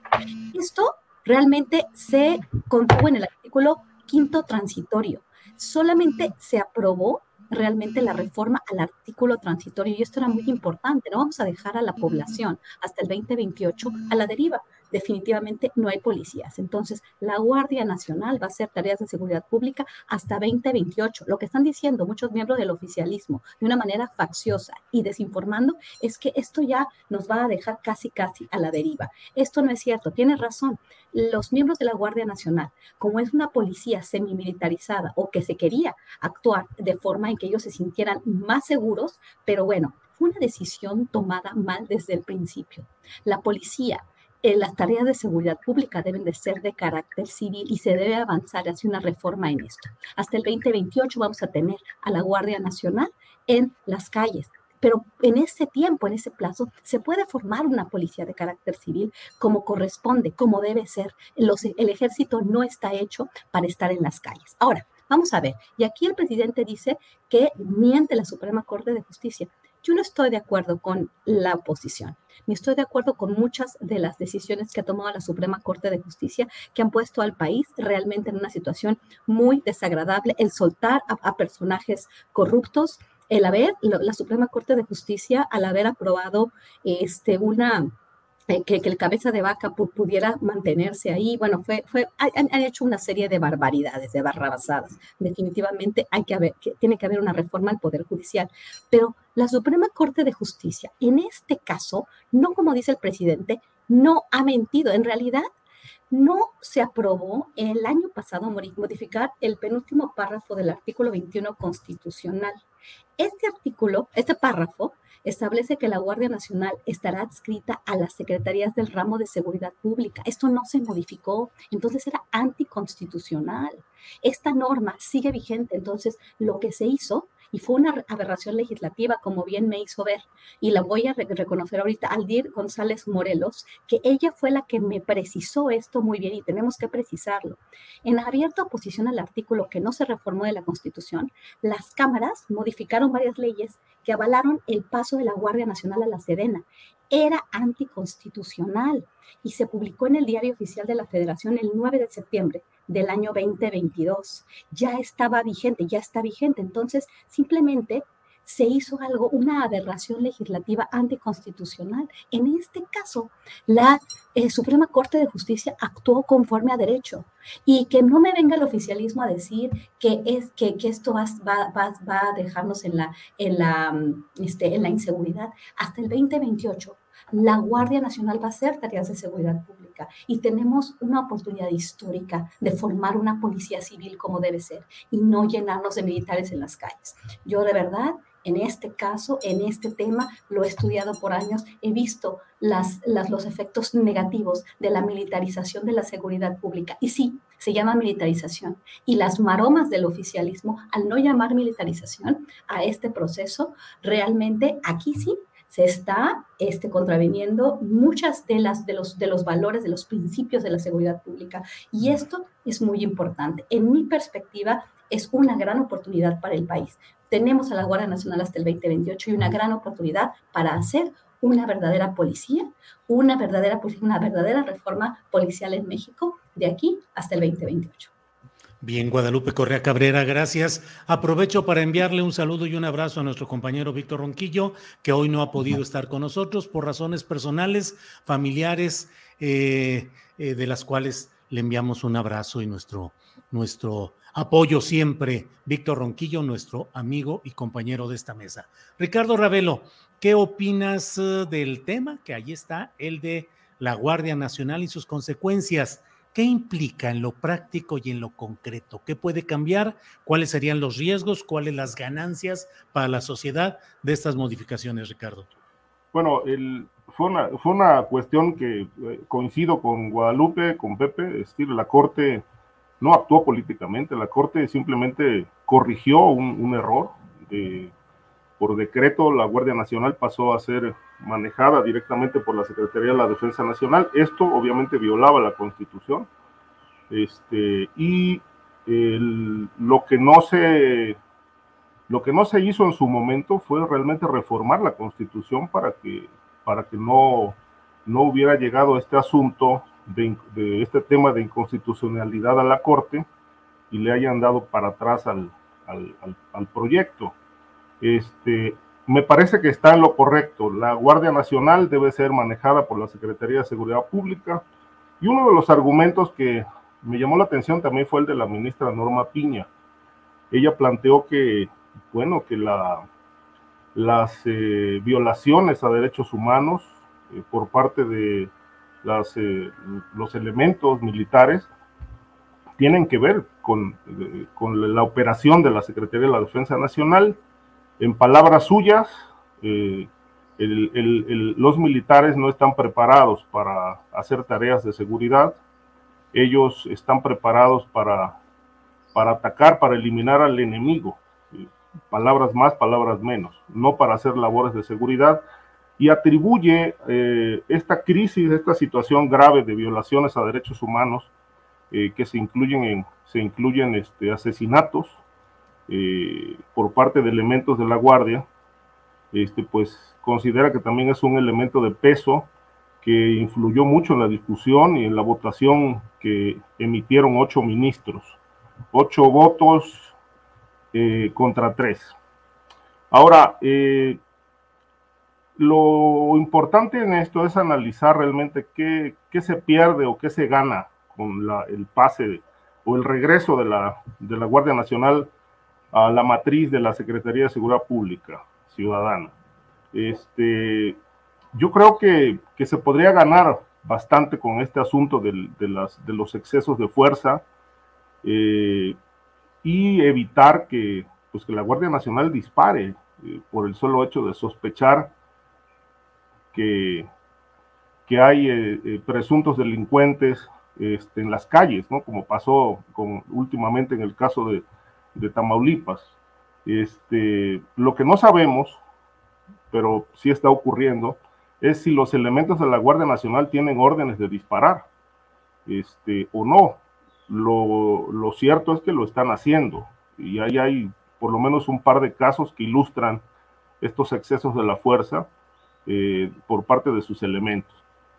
Ahora, lo importante aquí me parece que, como bien lo dijo Guadalupe, la presencia eh, de militares en el tema de la seguridad pública, pues va, va hasta el 2028. Se queda hasta el 2028 se presume que eh, durante este lapso de tiempo eh, los gobiernos estatales y el gobierno federal pues trabajarán en la construcción de un proyecto policiaco civil de alto nivel. Y digo alto nivel porque el, nivel actual es verdaderamente penoso, ¿no? Es decir, yo creo que el, por lo menos el 80% de las estructuras policíacas en los estados y municipios pues no, no, están infiltrados por el crimen organizado, son el crimen organizado.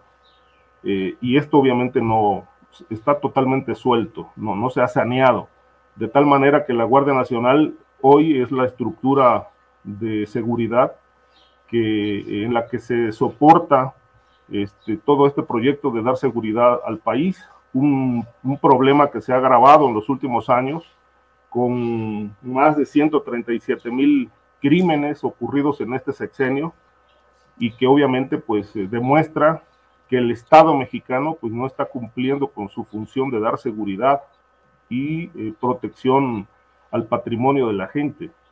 Eh, aquí está fallando el Estado mexicano con esta falta de seguridad, pero también está fallando con estos excesos en el uso de la fuerza por parte de la Guardia Nacional, que yo creo que esto se tendrá que corregir ahora eh, que está en manos de la Secretaría de Seguridad Pública, este, porque, bueno, ahí están documentados muchos excesos eh, de estos elementos, este, cuyas investigaciones, pues hasta ahora no nos dejan del todo convencidos.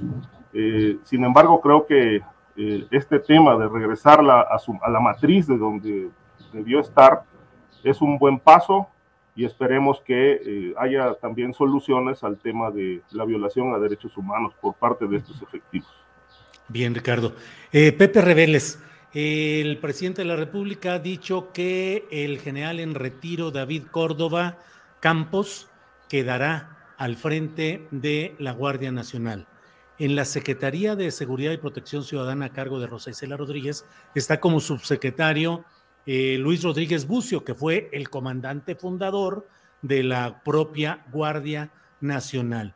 Es decir, en el fondo se mantiene el mismo esquema operativo militar de la Guardia Nacional. Es una violación a lo que ha indicado la Corte, es legítimo y se vale pues en términos operativos esto. ¿Qué cambia y qué está bien y qué está mal en este planteamiento, Pepe? Bueno, me parece que lo que hizo el presidente puede salvar lo salvable. Es decir, vamos a acatar eh, la decisión de que estructuralmente, administrativamente, no sea la defensa quien tenga a su cargo la Guardia Nacional, pero eh, pues vamos a, conservar eh, las cosas operativas como están. no vamos a hacer un cambio, porque eso implicaría eh, cambiarle la, la mentalidad y, las órdenes eh, al propio general encargado, ¿no? Este, que ahora va a coincidir, como tú dices, ¿no? Con el anterior director de la Guardia Nacional. Entonces ahí vamos a, a tener dos, dos este, cabezas pensando en lo mismo, ¿no? Pensando en lo mismo de la forma antigua. Una forma novedosa no, no creo que de pronto la secretaria Rosa Isela les diga, ¿saben qué? Eh, ustedes operaban de esta manera y ahora van a empezar a operar con otra mentalidad y con otros objetivos. Yo, se los voy, yo les voy a decir cómo hay que operar. Creo que no, no es el caso. Eh, me parece que es, un retorno, vamos a decir, eh, del hijo pródigo a, a los, a, a los fueros civiles pero eh, con la, la, misma mentalidad, porque hay que, no hay que olvidar que los elementos de la Guardia Nacional, en muy buena medida, en una gran mayoría, provienen de filas, de, filas militares y de la Marina. Por tanto, eh, no solo va a costar mucho dinero, va a costar mucho tiempo, va a costar mucho trabajo hacer el, el, traslape otra vez, el traslado administrativo, sino también este, eh, estamos hablando de una mentalidad que tiene que irse modelando mm, poco a poco, de tal manera que a la larga eh, pudiera ser aquella vieja eh, policía eh, con preparación, con aprobación de los exámenes de confianza, con el respeto a los protocolos del, del uso de la fuerza, etcétera, que alguna vez teóricamente planteó Genaro García Luna, pero que nunca, nunca triunfó su idea y que se discutió mucho en el Senado. Entonces, eh, creo que es, es un salvar lo que se puede, eh, es un decir, la estructura se respeta como lo está ordenando la Suprema Corte, pero vamos a, a seguir operando de, de, la manera en que estaba operando inicialmente la Guardia Nacional. Así lo veo yo. Bien, eh, José, gracias. En Guadalupe hay una serie de acciones que el propio presidente de la República ha denunciado, espionaje del Pentágono, eh, filtraciones informativas desde la DEA. Pareciera que hay una pues un choque de opiniones y opiniones muy duras del presidente de la República respecto a este tema que dice que le van a llevar a cerrar la, mm, la puerta, digamos, a los temas delicados de la Secretaría de la Defensa Nacional y de la Secretaría de la Marina. ¿Qué opinas sobre ello, Guadalupe? Tú, tú. Claro. Bueno, a mí me parece muy importante este, y, me pareciera muy eh, pues, pues conveniente, vamos, ¿no? Estados Unidos siempre ha este, presionado a México en todos los temas de cooperación antinarcóticos, su propia agenda de seguridad nos la ha impuesto, no solamente a México, a Colombia, al resto del continente.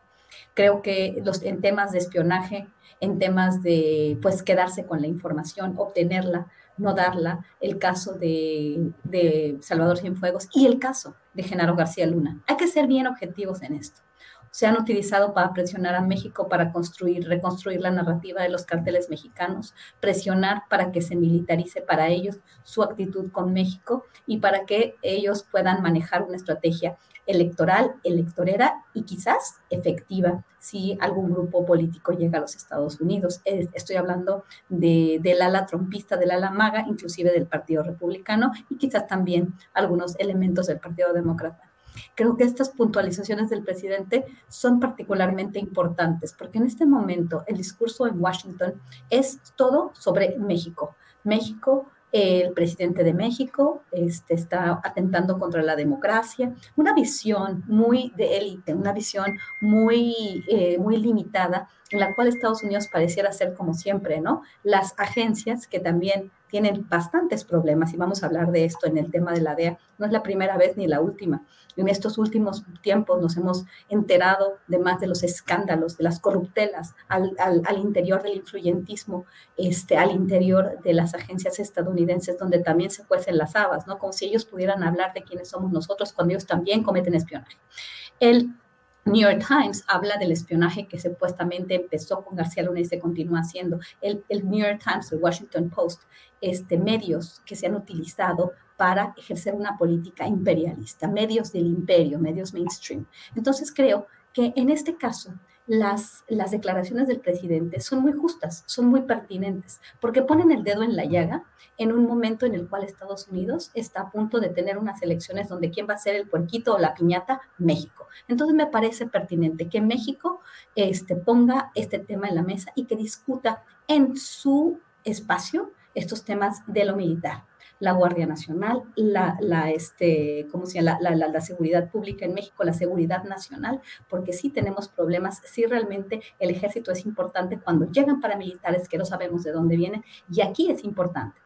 Aquí es importante ver por qué el ejército tiene que estar este, resolviendo los problemas de seguridad nacional, quiénes son los criminales paramilitares y de dónde vienen estos agentes externos, donde aquí sí es importante, pero para resolver los problemas de seguridad pública creo que el tema debe ser civil y que no nos, y que no nos presionen otros países y que no ejerzan tipos de presión ni espionaje y por esto creo que el presidente es muy acertado en lo que está haciendo. Bien, Guadalupe, gracias. Em, Ricardo Ravelo, uno de los señalamientos eh, que están muy presentes en el debate público sobre la Guardia Nacional habla de lo que el propio presidente de la República ha señalado, que con estos cambios o modificaciones en cuanto a la adscripción administrativa de la Guardia Nacional, pues podemos quedarnos para reproducir los esquemas de la Policía Federal y de García Luna.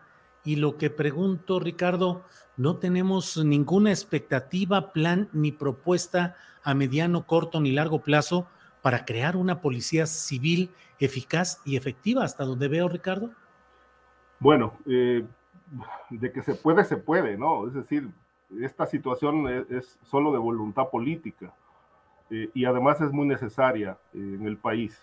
La Policía Federal, obviamente, bueno, fue un, es, un, es el resultado de un largo proceso de, corrupción, de desatenciones, de cambios eh, mal logrados y obviamente, bueno, pues eh, bajo la tutela de un personaje como Genaro García Luna, pues que terminó eh, ligado al crimen organizado. Entonces, bueno, con una cabeza criminal, pues es imposible construir un proyecto sano de seguridad este, para el país. Yo creo que están dadas las condiciones para para construir un proyecto policíaco de buen nivel, de alto nivel en, todo el país y a nivel de los estados. Esta situación se abandonó, es decir, por ejemplo, mira, desde 1997 que se creó el Sistema Nacional de Seguridad Pública, todavía con Ernesto Cedillo, eh, Jesús Murillo Carmen era subsecretario de Seguridad Pública. Esto dependía de la Secretaría de Gobernación. Desde aquel momento se habló de construir un proyecto policiaco que se estuviera revisando periódicamente para evitar que cayera en manos de la delincuencia o fuera infiltrado. Y obviamente desde entonces, incluso, bueno, ya la historia, la historia anterior la conocemos, ¿no? La, la vieja estructura de, las, de la Dirección Federal de Seguridad, el Servicio Secreto, la DIP, en fin, una serie de estructuras que terminaron viciadas, pero hasta hoy eh, es una situación que no se ha corregido. Es decir, el único proyecto, eh, el único proyecto que se, que se construyó, este, que no es perfecto, pero que está funcionando a medias, es la Guardia Nacional. Fuera de eso, pues eh, la Policía Federal pues era una, una ala criminal al servicio de los cárteles. La Guardia Nacional eh, nace en un proyecto como un proyecto diferente, con un gobierno que piensa diferente, eh, por lo menos se, estructuró pensando eh, en, que era necesario este, detener el, al crimen organizado. Esto no se ha logrado, pero si las cosas están eh, del color que están actualmente, con todo y Guardia Nacional, pues no me quiero imaginar cómo estarían sin Guardia Nacional, con Policía Federal. Entonces, considero que es cuestión de voluntad política, que ¿Es perfectible el proyecto de la Guardia Nacional? Sí lo es. ¿Que se puede cambiar para hacer una policía civil? Pues también todo depende de las necesidades, de las exigencias de la sociedad y cómo se vaya comportando también la situación del crimen organizado en México. Por hoy creo que sin policías pues eh, no se puede frenar la violencia ni con la Guardia Nacional, pues no se ha podido, pero eh, creo que esto seguramente el próximo gobierno pensará, considerará dentro de sus proyectos que puedan existir para entonces, si es necesario mantener a la guardia, eh, depurarla permanentemente o bien dar paso a un proyecto policíaco civil. A mí me parece que ese sería una, un gran logro, pero no lo veo en el, ni en el mediano ni, ni en el corto plazo. Bien, Ricardo. Eh, Guadalupe Correa Cabrera. Guadalupe, Mm, leí una nota publicada en la jornada, pero es de, de AP, la agencia informativa, y dice que un auditor federal investiga si la agencia antidrogas estadounidense, la DEA, bajo el liderazgo de Ann Milgram, otorgó indebidamente contratos millonarios por adjudicación directa a sus antiguos colegas. Esto y algunos otros indicios parecieran apuntar a veces a que, mm, pues, ah, la corrupción y las complicidades permean también a los cuerpos que presuntamente defienden la legalidad y, temas parecidos, Guadalupe. Claro, Julio, sí, como estaba eh, mencionando en mi participación anterior, en Estados Unidos también se cuecen las habas, ¿no? Se las dan de muy, este, del, del país, ¿no? De los libres y del hogar de valientes y bueno, también el, el, lugar de las leyes, ¿no? Del Estado de Derecho, siempre se manejan así, siempre manejan así sus series de Netflix, así se presentan en los medios las noticias, en el Wall, Wall Street Journal, Washington Post, New York Times, y los países subdesarrollados son aquellos que están plagados de corrupción, de influyentismo, de, de manipulación, y parece ser, de acuerdo a la investigación tan importante de la prensa asociada, eh, que, bueno, hay varios contratos que dio este, pues, eh, esta oficina, ¿no? Eh, para, para que se realizara planeación y, y, bueno, todos estos estaban relacionados con Milgram.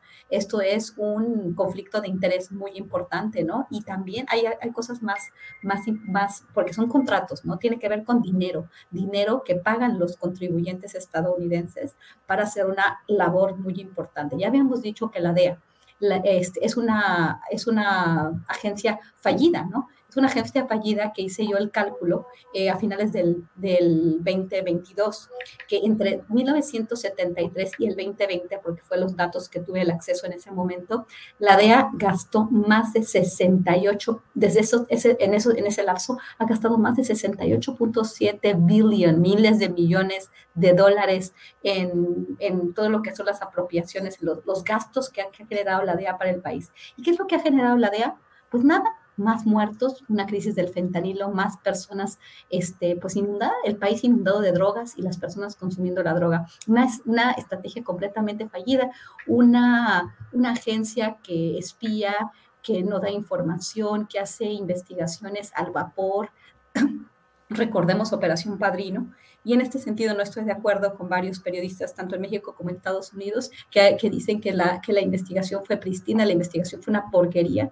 Realmente tuvimos todos el acceso a esa investigación, que yo no sé de dónde, este, pasaron tantos años investigando a, a, Salvador Cienfuegos, porque además de todo lo trataban muy bien y, y bueno, este, si, si, si, en eso se basaron, si en esa investigación se basaron los fiscales estadounidenses para detenerlo en, en, en Los Ángeles, pues qué mal es tremendo, ¿no? Tremendo lo que, lo que estos agentes han hecho en todo el hemisferio. Esta es una agencia, como se ha dicho, una agencia que, que hace este control geoestratégico, que controla, que, que, pues, que miente. Y ahora con esto, además de todo, también hay un, hay, un, hay un elemento muy interesante en esta investigación, porque se investiga un pago de 1.4 millones de dólares por un despacho de abogados de Washington por un análisis de operaciones de la DEA en el extranjero, ¿no? Para, para minimizar el desestimar casos de mala conducta de agentes, ¿no? O sea, realmente se está viendo la pudrición en las agencias de seguridad estadounidenses. Los, los escándalos no, no son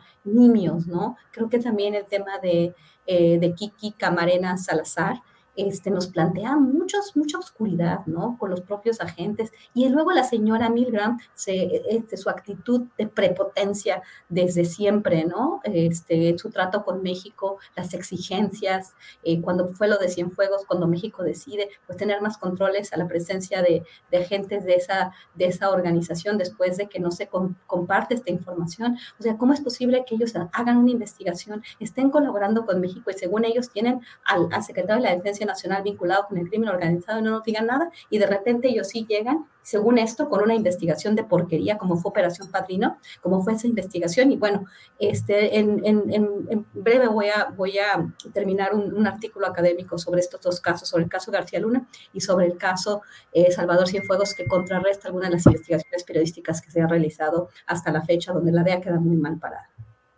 Bien, gracias.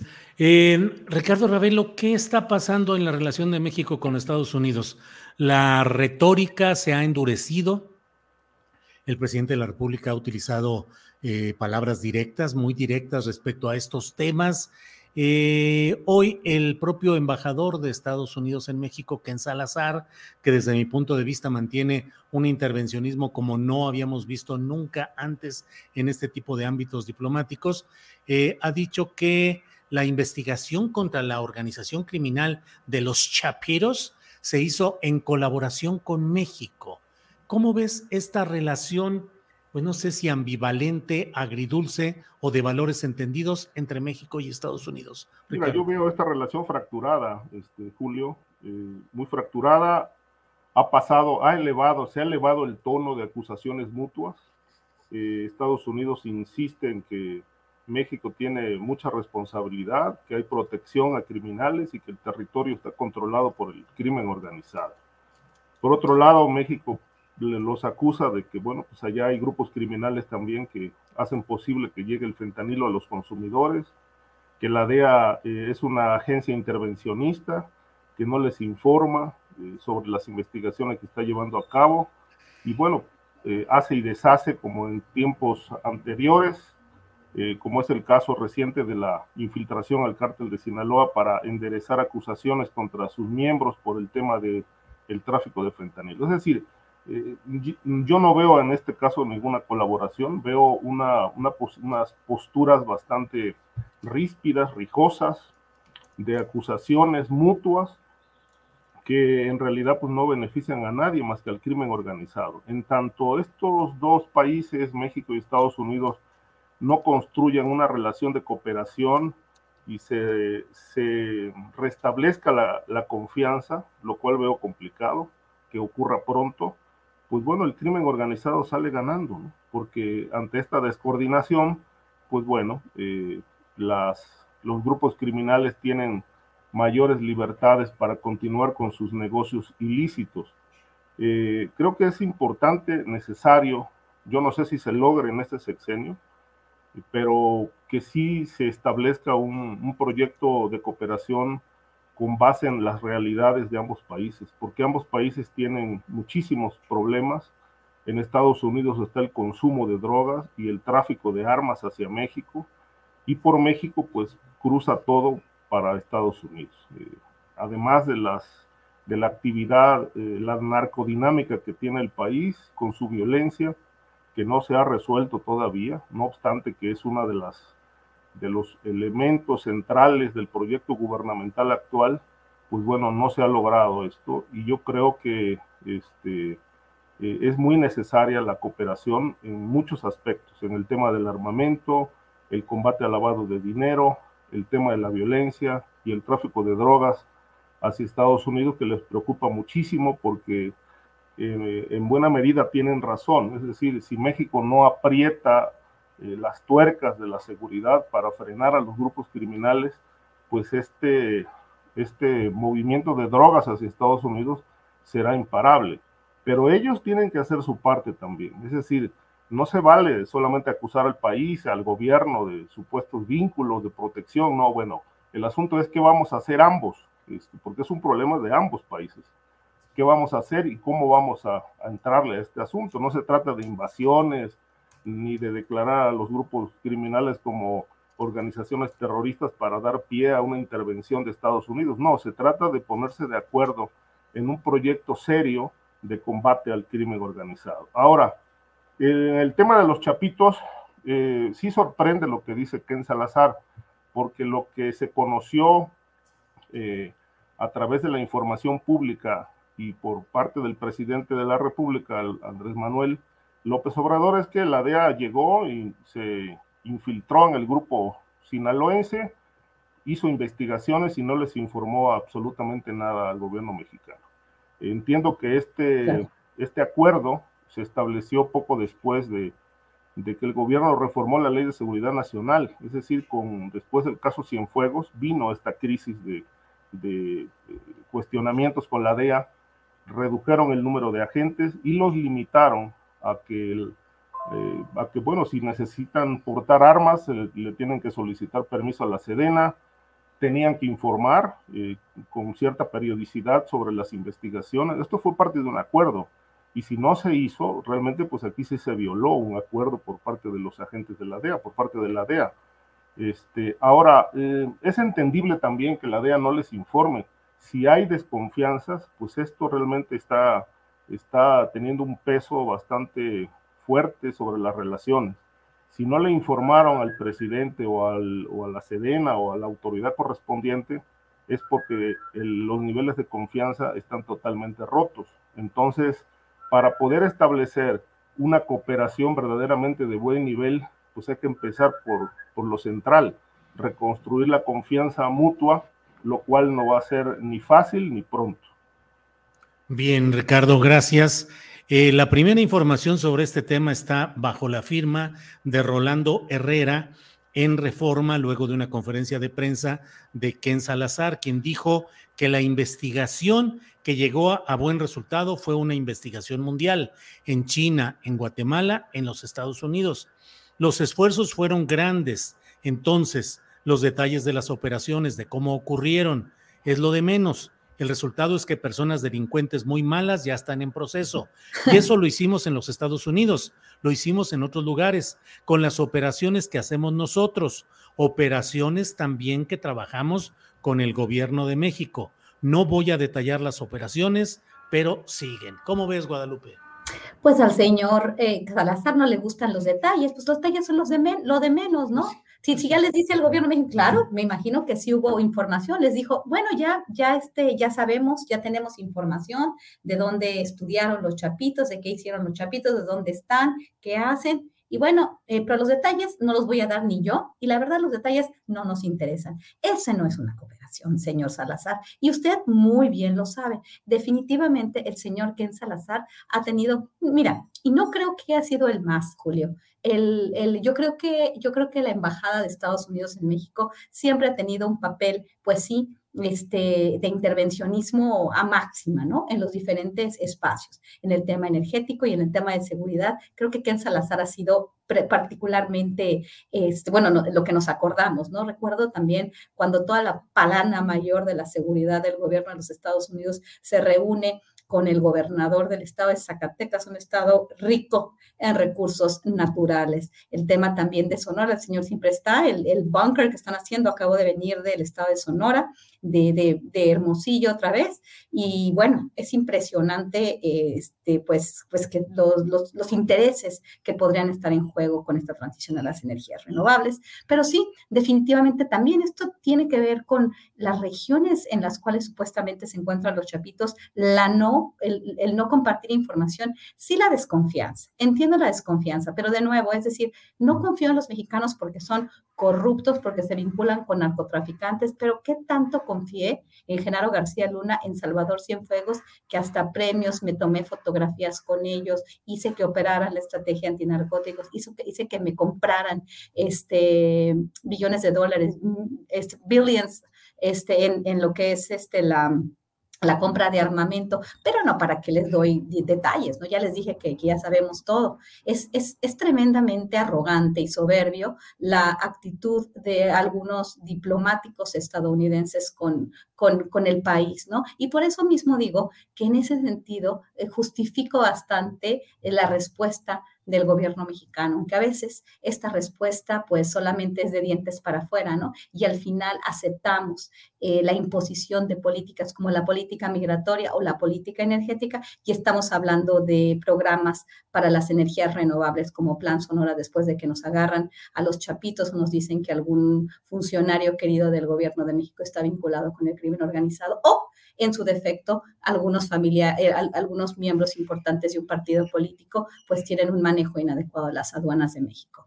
Entonces, bueno, obviamente ellos hacen una investigación con, con, mucha conciencia y tienen mucha información. Entonces, la DEA se dedica realmente a, estrategias de antinarcóticos o a ver qué hacen los funcionarios mexicanos, a colaborar con ellos, a vigilarlos y después a dar el, la estocada en la espalda, ¿no? Es, es, es tremendo, ¿no? Y, bueno, sí, la relación está tensa, está bastante tensa y viene más tensa porque vienen tiempos electorales y se va a jugar con todo en el 2024 en los Estados Unidos y en México también para ver quién es más popular, ¿no? Quién manifiesta más su antiamericanismo en el caso del gobierno de la Cuarta Transformación y por el otro lado, qué tanto este, se presiona para que los cárteles mexicanos sean declarados este, organizaciones terroristas y qué tanto se le va a pasar la bolita al gobierno de Biden y a los cárteles mexicanos sin tomar una responsabilidad en los problemas que hay en Estados Unidos, en la gran corrupción, en las grandes corruptelas no solo de agencias, sino también de la misma policía estadounidense, porque no se puede pensar en la gran crisis que tienen del fentanilo sin pensar en las corruptelas de la misma policía que acepta que se distribuyan y que se vendan al por mayor drogas en los Estados Unidos. Bien, Guadalupe. Eh, José Reveles tenía problemas con internet, por eso estaba afuera y no habíamos, eh, lo habíamos incorporado a la ronda de preguntas y respuestas, pero Pepe ya está de regreso. Pepe, estamos hablando de la relación muy fracturada, tensa de México y Estados Unidos a propósito de todos estos temas, fentanilo, espionaje y demás. Pepe, ¿qué opinas? Mira, me parece que estamos en un momento en que los Estados Unidos eh, presiona con más fuerza a México porque ya están en un tema electoral ya eh, y están tratando de culpar, como siempre ocurre, ¿no? Al, vecino de, todos los males. Eh, eh, ya la propia China, de donde provienen los precursores para hacer el fentanilo en México, ahí no, no, quiere, la, la, autoridad no quiere dilucidar si se hace o no se hace acá. No, aquí no se produce originalmente. Acá llegan los precursores, aquí hay laboratorios que dicen que pertenecen a los chapitos, particularmente Ovidio era el, el que controlaba estos laboratorios. Este, su hermano Jesús Alfredo dominaba las rutas del traslado de los precursores, muchas veces a través de Canadá y de Estados Unidos, este, y eh, la seguridad se las proporcionaba Iván Archibaldo, ¿no? No mencionan a Joaquín que hacía, pero bueno, ahí está.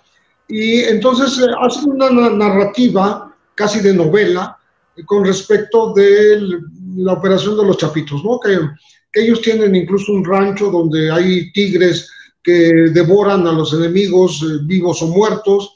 Dicen que, que, hacen experimentos con gente, con eh, personas. Eh, mencionan una, mujer sin decir su nombre que habría muerto por sobredosis de fentanilo y que de todas maneras mandaron esa droga a los Estados Unidos. Pero ¿qué pasa en Estados Unidos? Este, como les respondió China, ustedes tienen el 5% de la población mundial y tienen el 80% del consumo de los opioides y del fentanilo. Entonces, ¿a qué vienen a, alegar en contra de China que proporciona los precursores, dicen ustedes, y México que dicen que elabora la droga final, las pastillas, ¿no? O el polvo, y ustedes, ¿por qué no hacen su tarea? ¿Por qué no solucionan el problema de las adicciones en Estados Unidos? Creo que China tiene razón. Entonces, de ahí derivan muchas cosas este, eh, que tienen que ver con la relación México-Estados Unidos, porque mm, al mismo tiempo el gobierno mexicano dice, bueno, ¿y qué, hace aquí la DEA espiando a, los, así sean los traficantes, ¿no? Los hijos del Chapo Guzmán. Entonces, creo que eh, el, la coyuntura eh, política de los Estados Unidos propicia que estén tratando de presionar a México con el tema del fentanilo.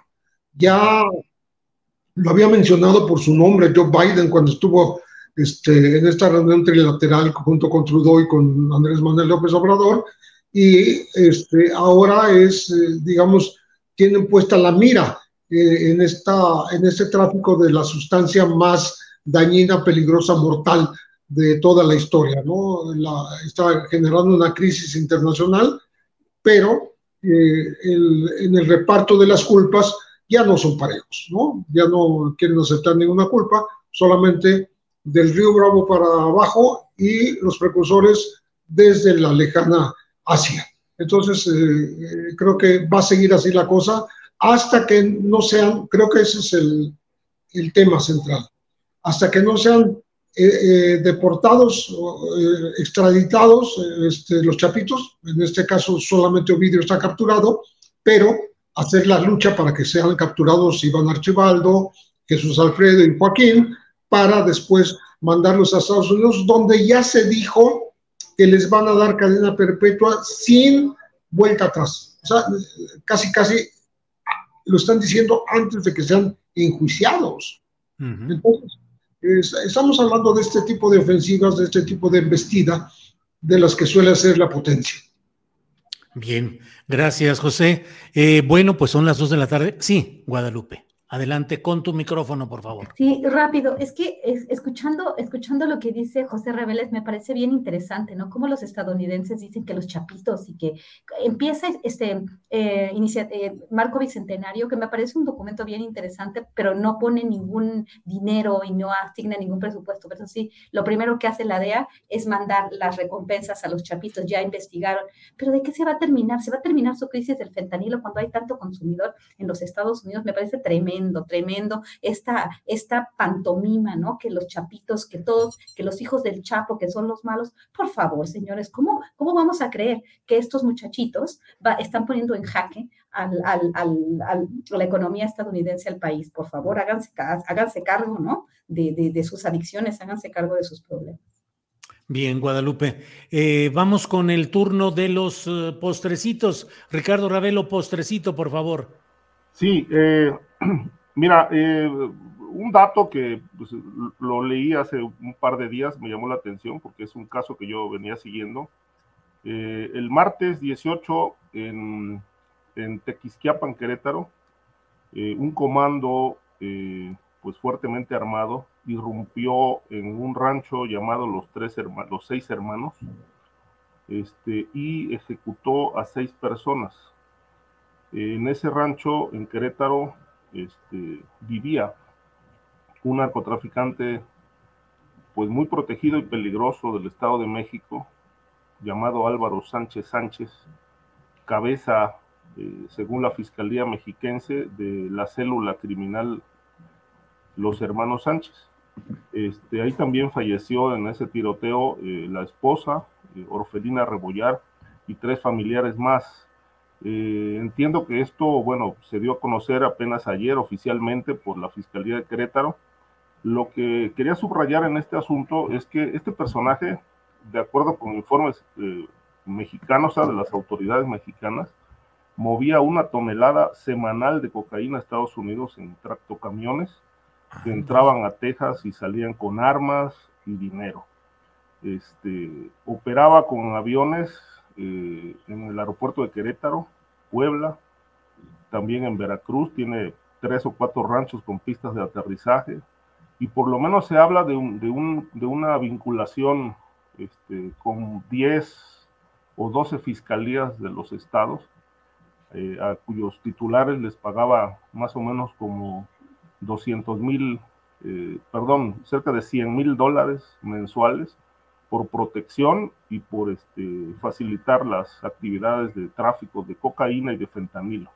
Entonces, eh, pues es una historia interesante porque en ese rancho, que ya lo aseguraron hace ayer o antier, encontraron este, laboratorios de fentanilo y más o menos unas 5 mil cabezas de ganado que pues adquirió en dos años. Vaya. Ricardo, gracias. Eh, José Reveles, por favor, postrecito el tema que desees agregar. Bien, pues eh, me parece, no, no sé si se abordó en otro momento, me perdí un poco aquí en el Internet, pero eh, está circulando un, dato comparativo con respecto de los gastos del señor secretario de la Defensa en sus viajes. Eh, y hay, hacen un comparativo muy curioso diciendo que uno de los funcionarios mejor pagados, que Lorenzo Córdoba, después de varios años de estar en, en, el Instituto Nacional Electoral, se fue con 1.9 millones de pesos a su casa, o sea, se retiró con ese, con ese monto. Pero en, en unos cuantos días, eh, en unas pocas horas, vamos a decir, en unos pocos días, el general secretario eh, Crescencio Sandoval se gastó 2.5 millones en un viaje con su familia y sus ayudantes en Italia. Eh, yo saqué otra cuenta, yo digo que son 10 mil días de trabajo de, un, de una persona con salario mínimo en México, lo que se erogó mm, desde el erario para este viaje a Italia. Bien, José. Eh, bien, pues gracias. Guadalupe, eh, postrecito, por favor, y veo una sonrisa de Ricardo como con ganas de agregar algo a continuación. Pero Guadalupe, por favor, postrecito. Sí, yo traigo otro postre bien amargo, este, y que, y bueno, que tiene que ver con lo que hemos comentado el día de hoy. Este, estuve en, en el estado de Sonora y bueno, fue un, viaje muy interesante que me ayuda a entender un poco más lo poco que sabemos y lo, el mito que son los carteles mexicanos y los chapitos y todo este tipo de, de personajes míticos ¿no? de las series de Netflix. Pero independientemente de eso, sí hay una cuestión que me preocupa bastante el caso del consumo interno de drogas, el caso de las metanfetaminas, de los trabajadores que van, por ejemplo, a los campos de, siembra de espárragos, eh, los reportes que, pude obtener de las personas que viven ahí y el tema también del fentanilo. Tuve la oportunidad de pues, estar viajando y, llegué a la ciudad de Nogales en una, una noche y esa noche para pasar la frontera del otro lado y luego ir hacia Tucson. Fue muy interesante ver y platicar con el taxista, este, donde ya nos decía, es que la crisis del fentanilo ya está aquí en México eh, aquí en, en, este Nogales hay muchas personas y las vimos, ¿no? En la noche muchas personas estaban saliendo, obviamente conozco bien la frontera, las ciudades fronterizas siempre han sido ciudades complicadas en ese sentido, este, mucho, mucho adicto, eh, porque han sido deportados por muchas cuestiones, las fronteras son así, pero de acuerdo a, a varias personas con las que platicamos, pues el tema de la adicción a nivel interno también es muy importante, ¿no? Estamos hablando de la crisis del fentanilo estadounidense, sí, y hacemos este, este, un, un, un, hincapié muy importante, pero estoy viendo las cosas se pueden poner muy graves en México también.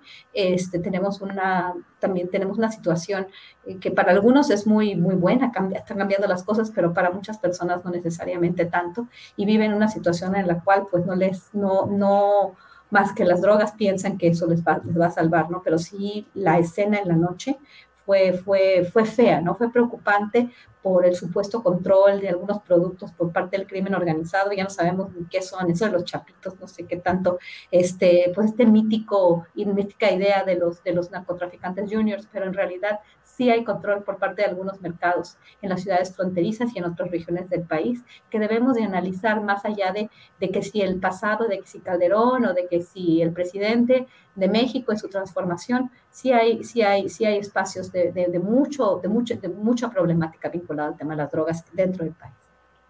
Bien, Guadalupe. Ricardo Ravelo, lo que esa sonrisa delataba, por favor, exponlo.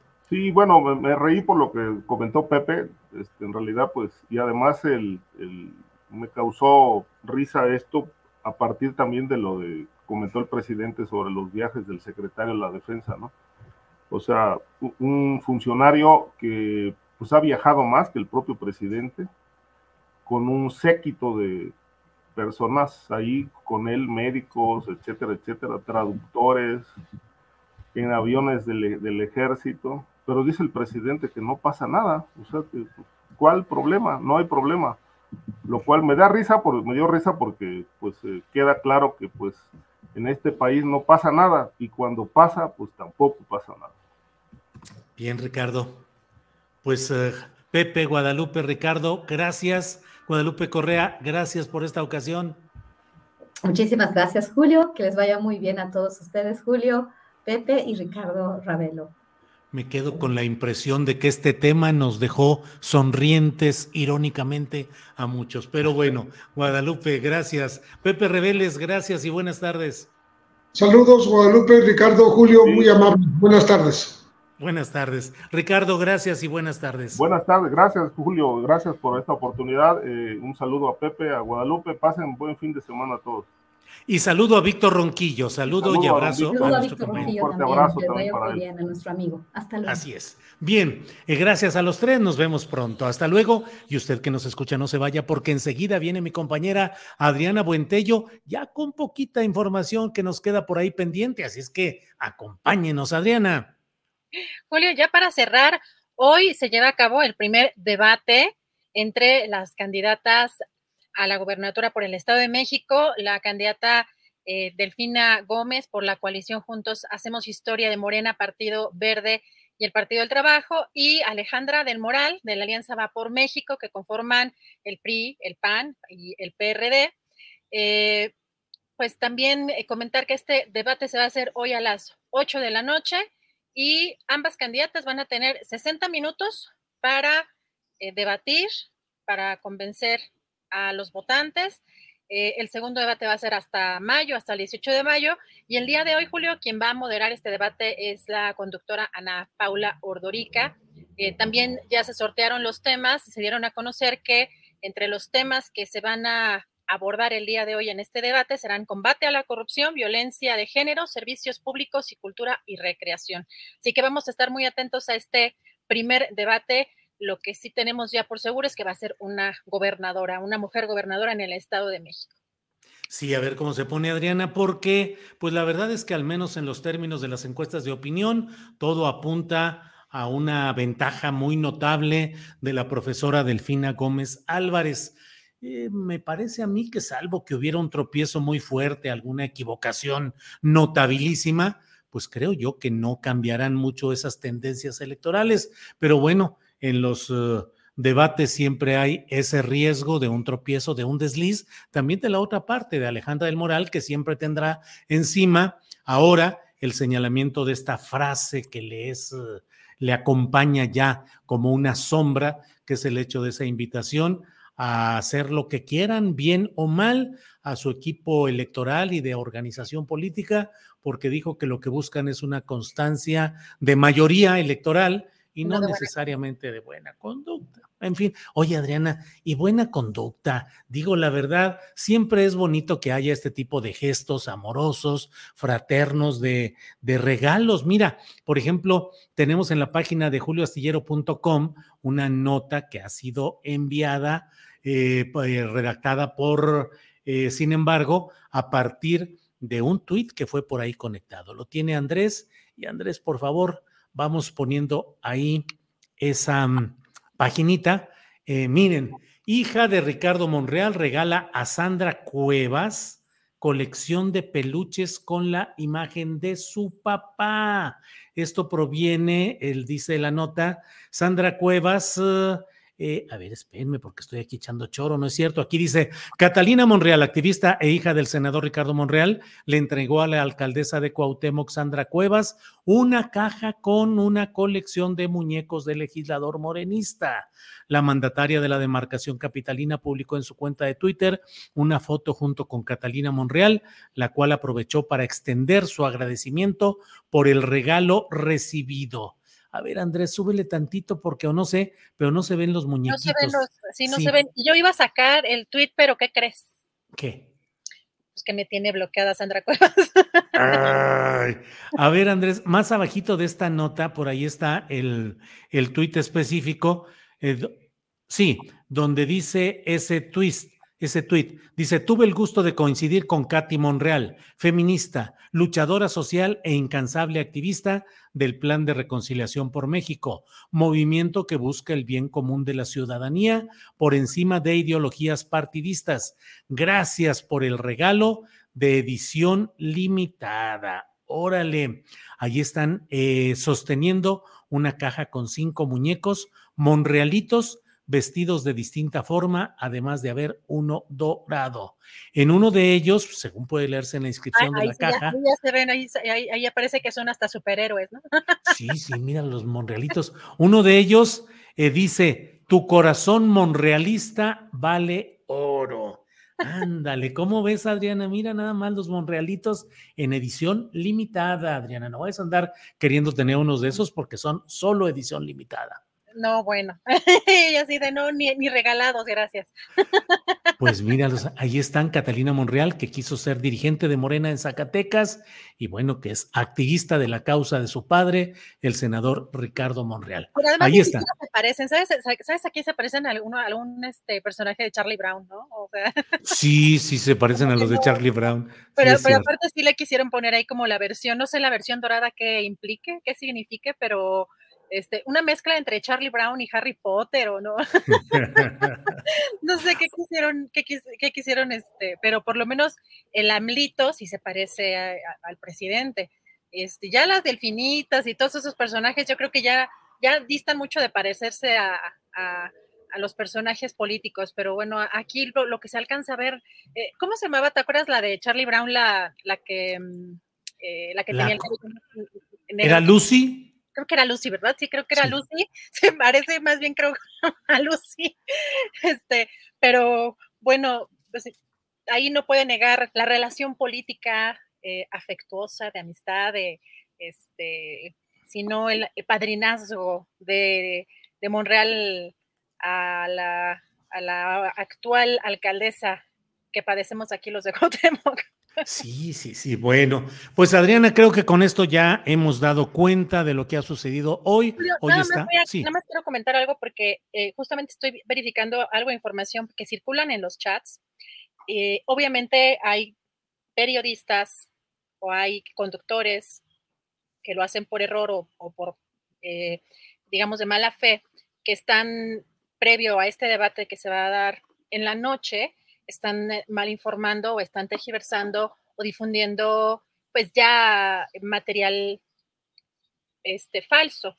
En el caso de un video, eh, la conductora Lourdes Mendoza en su Twitter eh, acusa al representante de Morena en el Estado de México, a Francisco Vázquez, de denigrar a la candidata Alejandra del Moral y ponen un video que está editado. Un video que está editado y que parece que el, eh, aquí dice que supuestamente abrieron el micrófono o no tenía apagado el micrófono y habla mal, eh, con groserías, eh, el representante de Morena, de Alejandra del Moral, lo cual pues no es así, él ya salió a desmentir, pero ya está viralizándose este tipo de material que está editado y pueden ver incluso en los tweets más abajo las eh, los segmentos completos de lo que está denunciando. En realidad, este, esta persona en Morena, este representante de Morena en el Estado de México, está denunciando lo que dicen unas bardas y le editan esa parte y parece que estuviera refiriéndose a la candidata de, esta alianza del PAN, eh, PRI-PRD. Así que, pues, es importante, pues, también eh, hacer mención de que esto está sucediendo antes de, antes de que se dé el, el debate. Ay, Adriana, pues mira, qué bueno que estamos aquí con el movimiento telúrico de las noticias, porque Sky Aller dice que se registra sismo en zona poniente. No, no, no, ya se registró. Ya, Adriana, ya. A las 3 de la tarde con cuatro minutos. Eso dice, compártenos el reporte de tu colonia, desde tu colonia, eso dice, y hay varios comentarios aquí. Hugo H. Saldaña dice, se sintió en la Benito Juárez. Em, Angélica Gatica dice, se sintió en Teptelpan, Álvaro Obregón. Eh, Supercan 2000 dice, se sintió en Copilco el Alto, fue un brinco ligero y después poco movimiento, casi imperceptible. En fin, Adriana, pues muchos comentarios por ahí de lo que hablen de este asunto, pero ya pasó, ya pasó. No. ya está repartiendo a Marco Antonio Cruz Bolillo, ¿sabes que se encarga? un bolillo para Adriana, un bolillo y un plátano que tenemos que tener por aquí listo. Rafael Gómez dice, creí que era mi Parkinson. Eh, Octavio Martínez Soriano dice por acá en la Benito Juárez, nada. A Mauri dice, aún no es septiembre. Fernanda dice, yo no sentí absolutamente nada en la condesa y acá siempre se mueve en serio. Ay, Iliana Lara dice, Adrianita necesita membresía en la panadería. Lo que no sabe es que mi, segundo trabajo, en las tardes trabajo en una panadería. Ay, José Ignacio Barrueta Ávila dice, Adriana Buentello, la inteligencia y belleza del programa y retiembla en su centro la tierra. Bueno, mira, Diana de León dice, ánimo Adriana, yo también tengo tremofobia. Ah, mira, no sabía que sí se decía tremofobia, ok. Pues sí. Eh, Gloria Rivera dice, yo pensé que me había mareado. Hazel Margarita Castro, ay, ni lo sentí, solo mis perros ladraron. Alcaldía Benito Juárez. Paco dice, aquí se sintió mucho el movimiento de la 4T. Bueno, pues así, Abraham Paulín, ahora no espantes, Julio, no, no, ya pasó, ya, ya, ya, eso es por allá. Ya Julio provocándome, Julio provocándome un infarto en vivo. Sí, sí, sí, sí, Adriana rápido dijo, no, no, no, no, no, no inventes.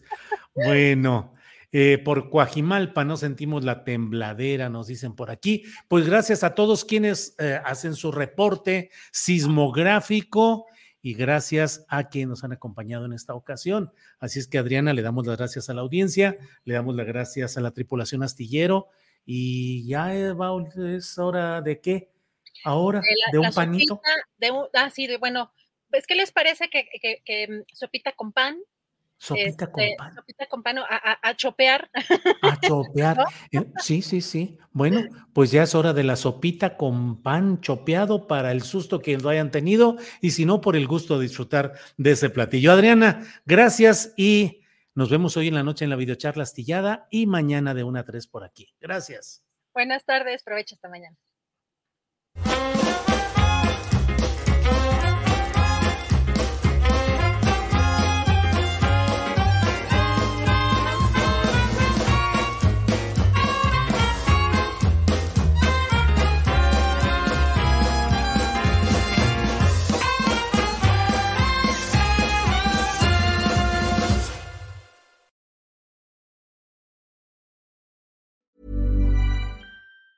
Hi, I'm Daniel, founder of Pretty Litter. Did you know cats tend to hide symptoms of sickness and pain? I learned this the hard way after losing my cat, Gingy. So I created Pretty Litter, a health monitoring litter that helps detect early signs of illness by changing colors, saving you money and potentially your cat's life. Pretty Litter is veterinarian developed, and it's the easiest way to keep tabs on your fur baby's health right at home. Go to prettylitter.com and use code ACAST for 20% off your first order and a free cat toy. Terms and conditions apply. See site for details.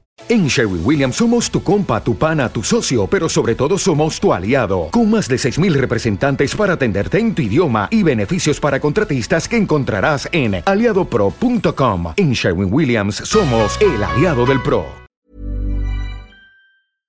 Para que te enteres del próximo noticiero, suscríbete y dale follow en Apple, Spotify, Amazon Music, Google o donde sea que escuches podcast.